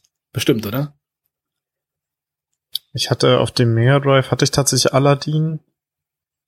Äh, das wurde, also das waren tatsächlich zwei Versionen von demselben, also von von demselben Film. Äh, das eine wurde von Capcom für Super Nintendo gemacht und Sega hat äh, in-house selber die Mega Drive Variante äh, gemacht und da hatten die tatsächlich die Disney Anim äh, Animateure. Ne, ich will schon wieder sagen, nicht die Animateure, Animatoren. sondern Das ist, sind nicht die Leute, die auf dem. Kreuzfahrtschiff rumgefahren sind, Tobi. Auch wenn ein Animator auch ein Animateur sein kann. Andersrum wird's schwierig.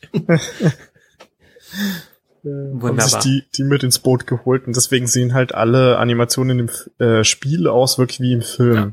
weil die von denselben Leuten mitgezeichnet wurden. Ja, Das fand ich immer ziemlich cool. Aber ich hatte auch zum Beispiel so eine Gurke wie Back to the Future 3, also Zurück in die Zukunft 3, was schon im ersten Level fast unmöglich zu spielen ist, wo man mit Doc Brown aus dem Pferd äh, reitet und die die Lok einholen muss mit Clara drauf oder so. Und man muss immer hoch, runter oder springen, äh, weil immer irgendwelche Sachen entgegenkommen. Aber also ich kann mich erinnern, ich habe es wenigstens mindestens bis ins zweite Level geschafft, aber ich weiß nicht mehr wie, weil das war anscheinend brutal schwer. Vielleicht war die PAL-Version irgendwie einfacher gemacht. Ja, weil es langsamer lief, mit Sicherheit. Ja, wer weiß. Also da musstest du noch so mit mit äh, Kuchen werfen oder sowas und ein Shootout gab's noch mit Marty, äh, da hat das halt die den Ofen, die Ofenabdeckung da als Schutz, ne? Und dann hast du halt nur sechs Treffer oder sowas einstecken können, musstest halt die Gegner treffen. Also es war im Grunde so eine vier Level Minigame Sammlung, die aber einfach nur super schwer gemacht wurde. Ja. Das war auch eher schrottig, das habe ich nie durchgespielt bekommen, aber Aladdin habe ich durchgespielt, das äh, war richtig cool. Da muss man ja sagen, die ganzen äh, Disney-Adaptionen, gerade so auf dem Nintendo-Spielen, die habe ich immer sehr gerne gespielt. Ich kann mich ans Chip und Chap-Spiel erinnern. Zumindestens, ich glaube, Mhm. Teil 1, was ich geliebt habe. Ähm, was ich heute immer noch spiele, wenn ich es irgendwie in die Finger bekomme auf sämtlichen Konsolen, ist Darkwing Duck. Also dieses Spiel ist so geil. Ich finde, ich finde es der Hammer. Ich weiß nicht, ob ich da sehr objektiv äh, reden kann, aber vom vom Sound und von dem, wie ich es von damals kenne, ist, ich liebe es heute immer immer noch und natürlich Ducktales, ne? Ja, das, du zählst da ähm, die ähm, Disney Afternoon Collection gerade auf. Die wurde auch re-released. Das heißt, das ist eine Sammlung von, ähm, ich glaube, es sind alles Capcom-Spiele, die du gerade aufgezählt hast, also von Capcom, ähm, Mhm. die die nochmal neu rausgebracht haben. Da gab es auch mal eine Initiative gerade zu dem Darkwing Duck Game. Ähm, ich weiß nicht, ob du das mitbekommen hast. Es wurde ja Sonic Mania rausgebracht, also ein, oh Gott, es ist kein Remake, es ist ein Siehst du, hier, Tobi hält das gerade hoch hier, Chippendale, also Chip und Ja, Chap, sehr schön. ne, Rescue Ja. Rangers. Ähm, also Sonic Mania ist rausgekommen und ist halt eine, jetzt hält der Darkwing Duck Super. hoch. ja, Tobi, hast du noch eins oder kann ich, der, äh, alles klar, ja, DuckTales, super. Ducktales. hast du den zweiten Teil auch, Tobi? Ja, Nein. Der ist So. sehr selten. Ja, der ist wirklich Die, sehr die sind alle noch eingeschweißt bei dir? Nee, nee, um Gottes Nein, Willen. Sah grad so eingeschweißt aus. Eingeschweißt habe ich hier. ähm, also da gab's Sonic Mania, ne? Ähm, und ich will Tobi gar nicht sein Thema wegnehmen. Ich habe das gerade nur übernommen, weil er die Spiele gerade geholt hat. Aber das ist ein Love Letter an die alten Sonic-Spiele, ja. Also so, wie man sich das eigentlich immer gewünscht hätte, 20 Jahre lang, wenn ein Sonic-Nachfolger von Sonic 3 oder Sonic und Knuckles rauskommt, dann hätte es so sein sollen. Tatsächlich haben sie was alles verbrochen, was sie machen konnten mit Sonic, bis dann Sonic Mania rausgekommen ist. Und äh, das Team, der Typ, der Sonic Mania gemacht hat, der hat auch einen Pitch rausgebracht zum zu Darkwing Duck. Tobi und ich haben uns das mal angeguckt. Ähm, hm. Das sah echt cool aus. Also auch ein War Love das Letter. das mit den Darf ich mal kurz fragen? Ich meine, ich habe war das das, wo die auch den April-Scherz von gemacht haben? Nee, das war ein anderes Spiel, ne? Ah, nee, das war Quackshot. Quackshot. Das war Quack Ja, okay, nee. Ähm, ja, ja, aber das, ich habe auch, glaube ich, Screenshots von oder Entwürfe zu dem Darkwing Duck Es gibt eine Remaster spielbare, gesehen. also es gibt eine spielbare Demo davon. ah, okay. Also man kann das auch spielen. Ähm, muss mal gucken, ob du die heute noch bei Google irgendwo findest. Ähm, das haben die leider nicht gegreenlightet bekommen. Warum auch immer, ja. Vielleicht, weil sie selber an was Mhm. arbeiten, vielleicht, weil es Lizenzprobleme gibt und so. Das kriegt man leider nicht so genau raus. Aber es sah wirklich tipptopp aus, ja, für das Remaster von dem NES-Spiel. Hätte ich mir auch gewünscht, ähm, ist jetzt leider nicht umgesetzt worden, aber ja, zu, zu diesen Zeichentrickserien, die Spiele, waren auch alle extrem gut. Also, Mhm. ich liegt natürlich auch viel an den Entwicklern selber, ja. Also ähm, viele von den japanischen Animationsstudios beziehungsweise Spieleentwicklerstudios, die haben es einfach drauf gehabt in den 80ern, 90ern. Heute äh, äh, äh, muss man vorsichtig sein, ja, picky. Ja. Ähm, heute ist das kein Garant mehr, nur weil ein Spiel aus Japan kommt, dass es gut ist. Damals war das zumindest bei den Spielen, die in Europa veröffentlicht wurden, häufig der Fall. Eine Sache muss ich auch noch zwischenschieben. Du hast eben gesagt, ich habe Sonic Mania natürlich auch gespielt, weil ich, wie gesagt, von Sonic 1 bis Sonic und Knuckles äh, mein absolut meine Lieblingsspiele, die dabei waren.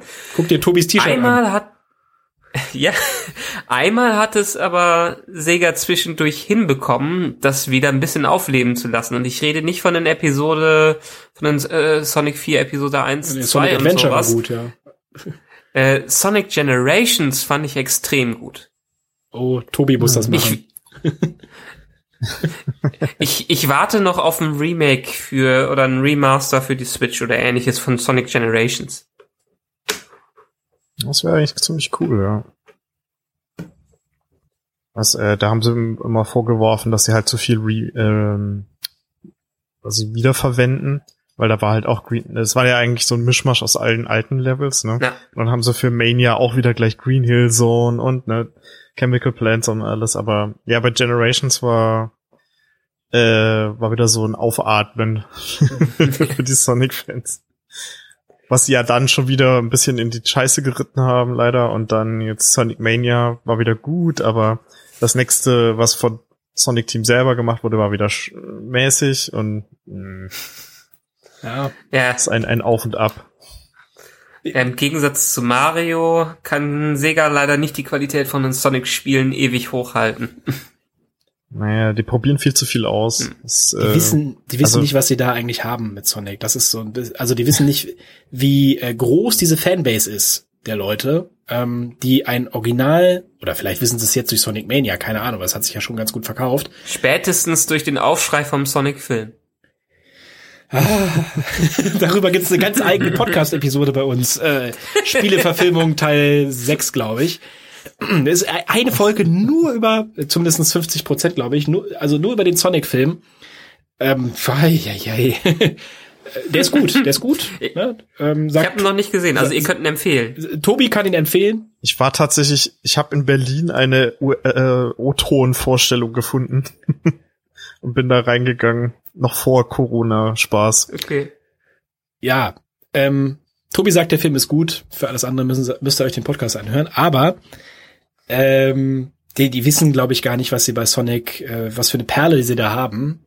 Ähm, und man muss dazu auch sagen, dass Sega ist eine schwierige Firma oder die befinden sich in einer schwierigen Situation gerade. Ich weiß nicht, ob du das weißt, ob du das mitbekommen hast, aber Sega hat schon vor einer ganzen Weile, schon vor über zehn Jahren, glaube ich, haben die sich eigentlich dazu entschlossen, gar nicht mehr so wirklich in dieser Spieleentwicklungslandschaft unterwegs zu sein, ähm, sondern die haben sich mit ähm, dem größten Automatenhersteller der Welt zusammengetan.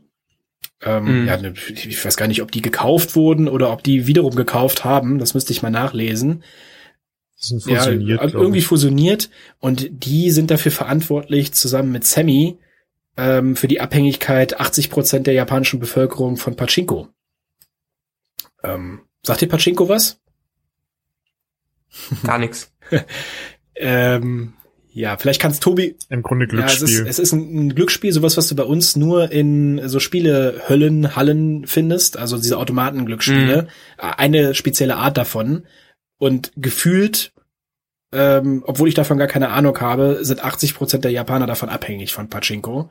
Also du findest, Tobi kann das viel, viel besser beschreiben, weil er vor gar nicht allzu langer Zeit in Japan unterwegs war, findest an jeder Ecke ähm, in einem größeren Stadt in Japan findest du riesige Geschäfte, die nur aus diesen Automaten bestehen, wo immer wer drin sitzt, der sein Geld in so einem Pachinko-Automaten auf den Kopf kloppt. Und dafür ist Sega zu 50 Prozent verantwortlich. Und das ist ja, jetzt ist mir jetzt nicht so krass aufgefallen. so einarmiger Bandit mäßig oder was macht was machen die? naja, das ist mehr wie, könnte, könnte man fast vergleichen, mehr wie mit ähm, einem Flipper, weil du füllst die ganze Zeit äh, so Metallkugeln rein und dann fallen die da einfach so durch zwischen Stäbchen und landen an einer bestimmten Stelle und sowas. Also Okay. es ist reines Glücksspiel, bloß du schmeißt dann halt, du kaufst dir quasi für bestimmt viel Geld so und so viele von diesen äh, Metallkugeln und dann füllst du die da immer rein und wartest halt, ob du was gewinnst oder nicht. Klingt wie dieses Münzspiel auf der Kirmes, wo man immer die Münzen da reingeworfen hat und die Ja. hochgeschoben worden sind, ne? Ja. Ja, genau so in der Richtung irgendwie. Und das ist halt höllisch laut. Also ich war in keinem Pachinko-Parler, aber du kannst dir vorstellen, da die ganze Zeit diese Mhm. klackernden Kugeln und oben gehen quasi so Pipelines entlang, wo diese Kugeln wieder zurückgepumpt werden zum Sta also zum äh, äh, zum Schalter und sowas. ist halt wohl höllisch lauter drin an. Der Gag ist irgendwie, dass in, Deu äh, in Japan ist Glücksspiel eigentlich äh, mit Preisausschüttung quasi ne, oder mit Geldausschüttung ist eigentlich verboten. Deswegen machen die folgendes. Du gehst da rein, kaufst diese Kugeln, du kriegst Chips, wenn du was gewonnen hast. Oder irgendwie so, irgendwie so ein Zeug.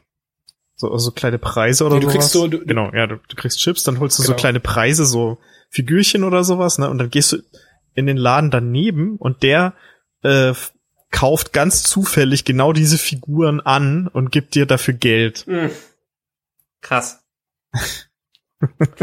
Und das ist alles, äh, wird das staatlich getragen? Das erinnert mich jetzt gerade so ein bisschen an Finnland. Ich bin ein großer Finnland-Fan, wo Glücksspiel auch versta äh, verstaatlicht ist, weil äh, und der der Staat ganz enorm daran verdient, dass auch viele Jugendliche und viele Menschen in Finnland davon abhängig sind, weil man diese klassischen Glücksspielautomaten, äh, die blinkenden Dinger auch in Supermärkten überall findet.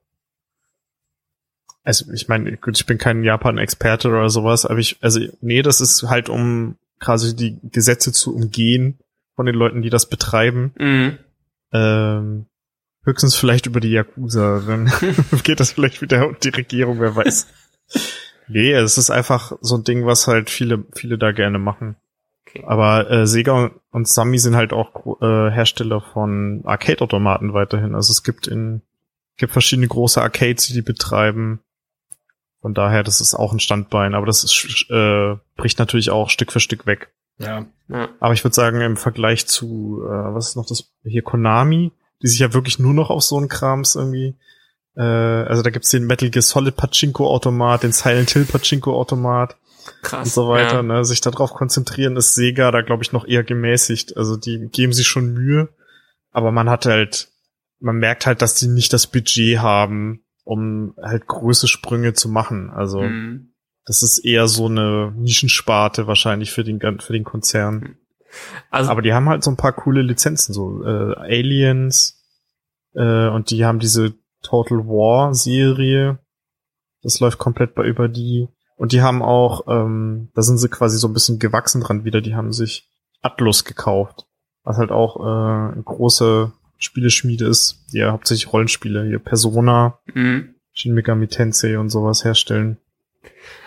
Also quasi, wir haben gerade so ein bisschen den langen, tiefen Fall von Sega besprochen, nachdem was, nach dem Mega Drive ging es ja nur noch abwärts so ungefähr. Schade, ich äh, damals, als ich die Dreamcast hatte, war ich so enttäuscht, dass das war so ein Hammer, dass die sich plötzlich aus dem Konsolengeschäft zurückgezogen haben und dann äh, Sonic plötzlich auf anderen Konsolen da war. Aber ich glaube, ich meine, es ist wunderbar, wie wir hier abdriften in ganz an, an, andere Sphären und ich denke, das können wir auch noch mal in irgendeinem anderen Cast schön vertiefen. Jetzt trotzdem noch mal eine Frage zurück zu unserem Ursprungsthema. Habt ihr noch ein Spiel, was ihr unbedingt erwähnen wollt? Ja. Ich habe mir noch ein paar aufgeschrieben, aber ich werde das ein bisschen kürzer fassen. äh, ein Beispiel für auch so eine gute Film-Spiel-Kombo, wo das Spiel sogar besser war als der Film und ein bisschen was anderes gemacht hat, war hier Chronicles of Riddick, mhm. als er damals rauskam. Das Spiel dazu hieß Escape from Butcher, Butcher Bay als äh, Untertitel. Hat eine so eine Vorgeschichte erzählt, wie er aus dem Knast entkommt und seine Augengeschichte da bekommt. Also noch vor dem ersten, hieß ja der Vorgänger nochmal von Chronicles of Riddick hier, äh, Riddick, Pitch Black. Äh, Pitch Black. Pitch Black, genau. Genau, ja. Hat da die Vorgeschichte erzählt, hat auch Vin Diesel, hat er selbst dann auch sein eigenes Studio gegründet irgendwie anschließend. Wheel, Wheelman Productions. Und sowas oder Publisher. Ich, ich glaube Wheelman. Ja, irgend sowas. Irgendwie sowas. Und der hat da halt auch selbst gesprochen alles und ist äh, halt perfekt. und ich, ich erinnere mich vage daran, ja. Es ist ein super, es ist ja. ein super Spiel. Ähm, kann ich nur jedem empfehlen, wenn er auf Ego-Schleich-Shooter steht. Ja, also jetzt kein reines Geballer, sondern so ein bisschen taktisches Vorgehen. Ja. Ähm, Chronicles of Riddick, Escape from Butcher Bay, ein super cooles Spiel. War so kam auch noch mal so in einem Remaster. War so die PS3-Ära, ne? Ja, die PS3-Ära war die erste mhm. PlayStation-Ära, die ich so ein bisschen verschlafen habe. Bin erst wieder bei der Vierer da reingekommen. Aber ja, ich erinnere das, nee, das gab sogar für die Xbox genau, 1. Das ist relativ okay. früh schon rausgekommen. Ähm, ich habe das für den PC ja. gespielt, als das rausgekommen ist. Ähm, aber das kam, kam auch für die ähm, Xbox Classic, so müssen wir die inzwischen ja nennen. Ähm, und dann wurde es nochmal rausgebracht für die ähm, Next-Gen-Konsolen zu dem Zeitpunkt, also PlayStation 3 und Xbox 360. Ja. Ähm, paar Jahre später sogar erst, vier, fünf Jahre später oder so kam das dann nochmal raus. Okay. Ähm, aber es sah schon äh, zum Release 2004 auch sehr beeindruckend aus auf dem PC und auch auf der Classic Xbox. Also das kam noch hinzu. Nicht nur, nicht nur ein cooles Spiel, sondern auch noch ein cool anzuguckendes Spiel.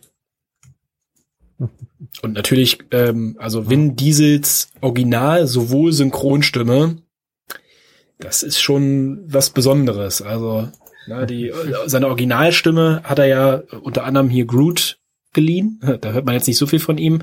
Ähm, aber auch, wie heißt das hier, die Iron Giant oder so? Wie heißt denn der auf Deutsch, der Film, dieser Animationsfilm von Steven Spielberg?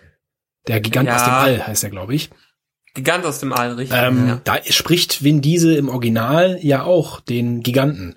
Kann man sich deswegen, sollte man sich den auch mal im Original antun, den Film. Er hat eine tolle Synchronstimme, ne? Und der hat auch ein ganz besonderes Verhältnis zu Steven Spielberg, der Vin Diesel. Ähm, der hat seinen Durchbruch ja erst als Schauspieler gehabt mit der Soldat James Ryan. Da haben die sich persönlich kennengelernt. Und da hat er irgendwie am Anfang eine kurze Szene, bevor er dann direkt erschossen wird. Ähm, ja, und seitdem haben die irgendwie so ein inniges Verhältnis. Und immer wenn Steven Spielberg einen neuen Film macht, dann äh, versucht er irgendwie Vin Diesel mit reinzukriegen, lustigerweise. Ganz, ganz interessant. ja, so viel dazu zu Vin Diesel. Talking about me, never wise. Hast du noch eins, Tobi? Und äh, vielleicht eher als letztes Beispiel, bevor es jetzt so sehr ausufert, äh, fand ich gut, weil das so ein Ding ist, wo ein Film eigentlich umgesetzt wurde, der nie war. Das war hier der Go das Ghostbusters-Spiel von 2009, wo sie im Grunde so, ich weiß nicht, wie es genau war im Hintergrund, aber es wirkte so, als ob sie halt verworfene Ideen zum äh, dritten Teil damit aufgearbeitet haben und haben dich quasi dann so als Rookie, äh, der zum Team dazu stößt, als Spieler da halt äh, mit reingebracht. Und um dich herum äh, haben halt die Ghostbusters dann Spaß mit ihren Rollen. Aber das fand ich äh, extrem gut gemacht. Das war vom Gameplay her so gegen Ende was ein bisschen, hat sich ein bisschen gezogen. Aber an sich war die ganze Welt richtig, richtig gut umgesetzt. Also es hat richtig Spaß gemacht. Äh, wenn man die Filme mochte vor allem. Ja. Da ist Das, jetzt das auch war auf jeden Fall super kompetent. da ist auch jetzt ein Remaster zu raus oder ist es schon raus das Ja, Remaster? ja, das ist, das ist schon rausgekommen. Also Ja. das Spiel selber, es gibt ja zig Ghostbuster-Spiele. Irgendwann machen wir auch mal einen eigenen Podcast darüber. Ähm, aber das ist das Ghostbuster 2016, ne, also 2016er Videospiel. Das haben die jetzt nochmal neu rausgebracht. Und ja, äh, nee, gar nicht, ist nicht 2016. Das ist äh, der Vorgänger, glaube ich, sogar gewesen. 2000, äh, wann ist denn das rausgekommen, Tobi? Weißt du das auswendig? Ich habe es auch gerade gesagt, 2009. 2009, Entschuldigung. äh, 2009 ist das rausgekommen. 2016 war ja der Mädels Ghostbusters. Ähm, und die ursprüngliche Idee für den dritten Ghostbusters-Film war Ghostbusters Going to Hell. Ne? Hat irgendwann Dan, Dan Aykroyd hat mal ein Drehbuch dafür geschrieben. Zig Jahre haben sie versucht, das umzusetzen. Ähm, auch mit dem äh, Originalregisseur, mit Ivan Reitman, hat alles nicht funktioniert. Ja, warum auch immer, keine Ahnung. Ähm, es gibt auch äh, viele Geschichten darüber, da kann man sich zig Sachen drüber anhören. Ähm, jetzt dieses Jahr sollte ja ein neuer Ghostbusters-Film rauskommen, der wird, wurde jetzt durch Corona auf ein Jahr später verschoben. Ähm, vom Sohn des Originalregisseurs übrigens, mit allen originalen, äh, noch lebenden Ghostbustern.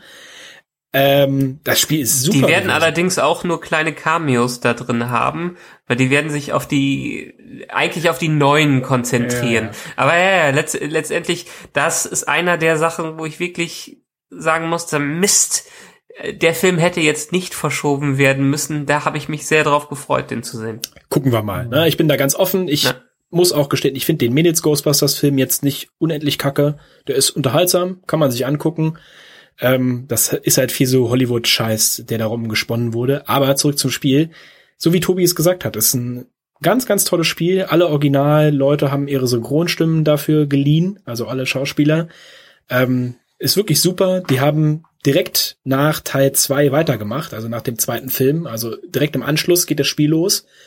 Und ähm, man kann alle Schauplätze nochmal äh, mehr oder weniger begutachten. Also aus dem ersten Teil dieses Sedwick Hotel heißt das, glaube ich.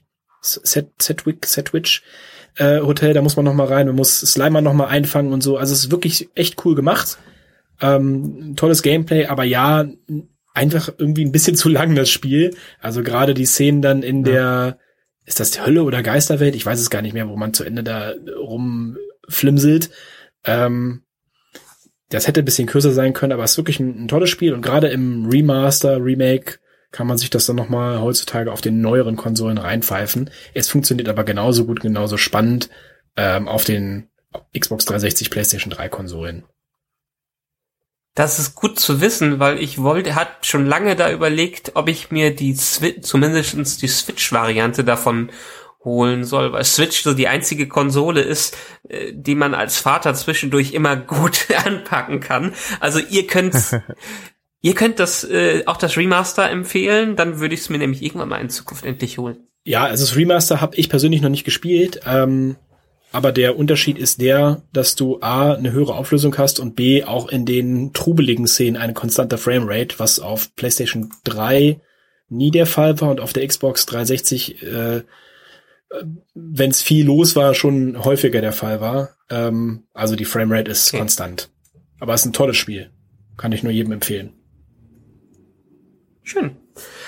Ja, ist vielleicht auch jetzt ein grad wunderbarer Abschluss zu unserer ebenso wunderbaren Diskussion. Ich glaube, wir haben, ich finde es toll, wie viele Einblicke ihr jetzt nochmal in den Hintergrund von einigen Entwicklungen gegeben habt mit eurem, äh, eurem Wissen. Also ich muss ja sagen, dass ich bei vielen alten Sachen schon ganz gut belesen bin, gerade aus der PlayStation 1-Ära, aber ihr habt das schon deutlich getoppt, was ich da hätte aufbringen können. Also Respekt.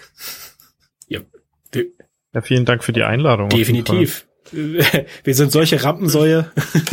lass uns nur, lass uns nur raus. Dann erzählen wir dir, was auch immer du hören willst, ob es jetzt stimmt oder nicht. Sehr gut.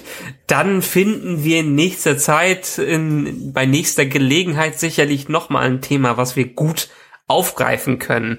Und in der Zwischenzeit, wer euch hören möchte, wo kann er euch denn hören? Was muss man denn so eingeben dafür? Du, ich habe vorhin mal mitgeschrieben, ne, was du alles so aufgezählt hast.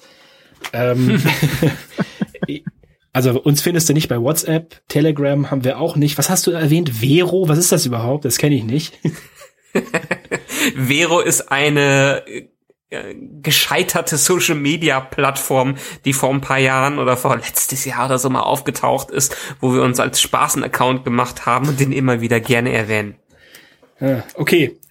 Also wir haben, warum auch immer, haben wir ein Facebook-Profil.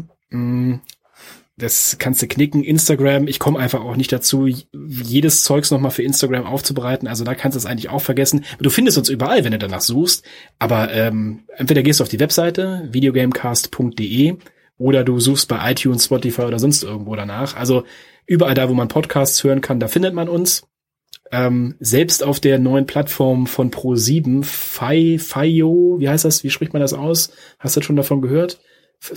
Irgendwie so. Äh, da findet man uns aber unter TV und Filme. Warum auch immer. Ja, keine Ahnung, aber man findet uns überall.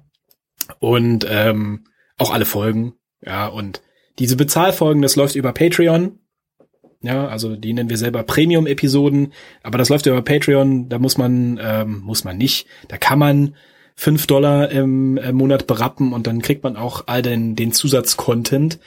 Ähm, man kann sich, wenn man das einmal abgeschlossen hat, also einmal fünf Dollar äh, bezahlt hat, kann man sich aber auch schon sofort alle Folgen runterladen. Na, also das ist jetzt nicht pro Folge irgendwie fünf Dollar, sondern das ist die Unterstützung pro Monat, die man uns da geben kann. Und äh, letztendlich äh, argumentieren wir das so, damit wir uns was zu trinken zum Podcast holen können. Ja. also sehr ja, schön. Das ist nichts Besonderes. Ja, wir werden davon nicht reich, keine Sorge. Zum Beispiel hier mein schönes staatlich Faching. Ja, ich habe hier Schlossquelle naturell übrigens. Ich weiß nicht, ob man das sehen kann. Nee. Was, Michael, was, was trinkst du denn so? Ich, ich trinke, ich kann jetzt nur mein Canon-Objektiv in die Kamera halten. Weil ich heute no, Nobel geht die Welt zugrunde, Ich trinke Fotografie. Ja, ja, ja, so ungefähr. Ähm, aber ja, vielen Dank, dass ihr heute dabei wart. Vielen Dank, dass ich bei euch dabei sein durfte. Wir wiederholen das in Zukunft definitiv. Und alle, die uns weiterhören wollen, ihr kennt das, nerdizismus.de. Alles habe ich am Anfang schon gesagt. Hat euch die Gefall Folge gefallen? Gibt's einen Daumen hoch, hoch auf der Plattform, wo ihr gerade unterwegs seid. Lasst uns auch gerne immer eine Rezension da. Wir freuen uns über alles Mögliche und Feedback, Feedback, Feedback ja gerne auch weiterhin über WhatsApp äh, und zwar an die Nummer 01525 964 7709 und das kann ich auch nur so wunderbar, weil ich das gerade alles immer so ablese. Danke fürs Hören, danke fürs dabei sein und wir hören uns einfach beim nächsten Mal. Tschüss. Tschüss. Tschüss.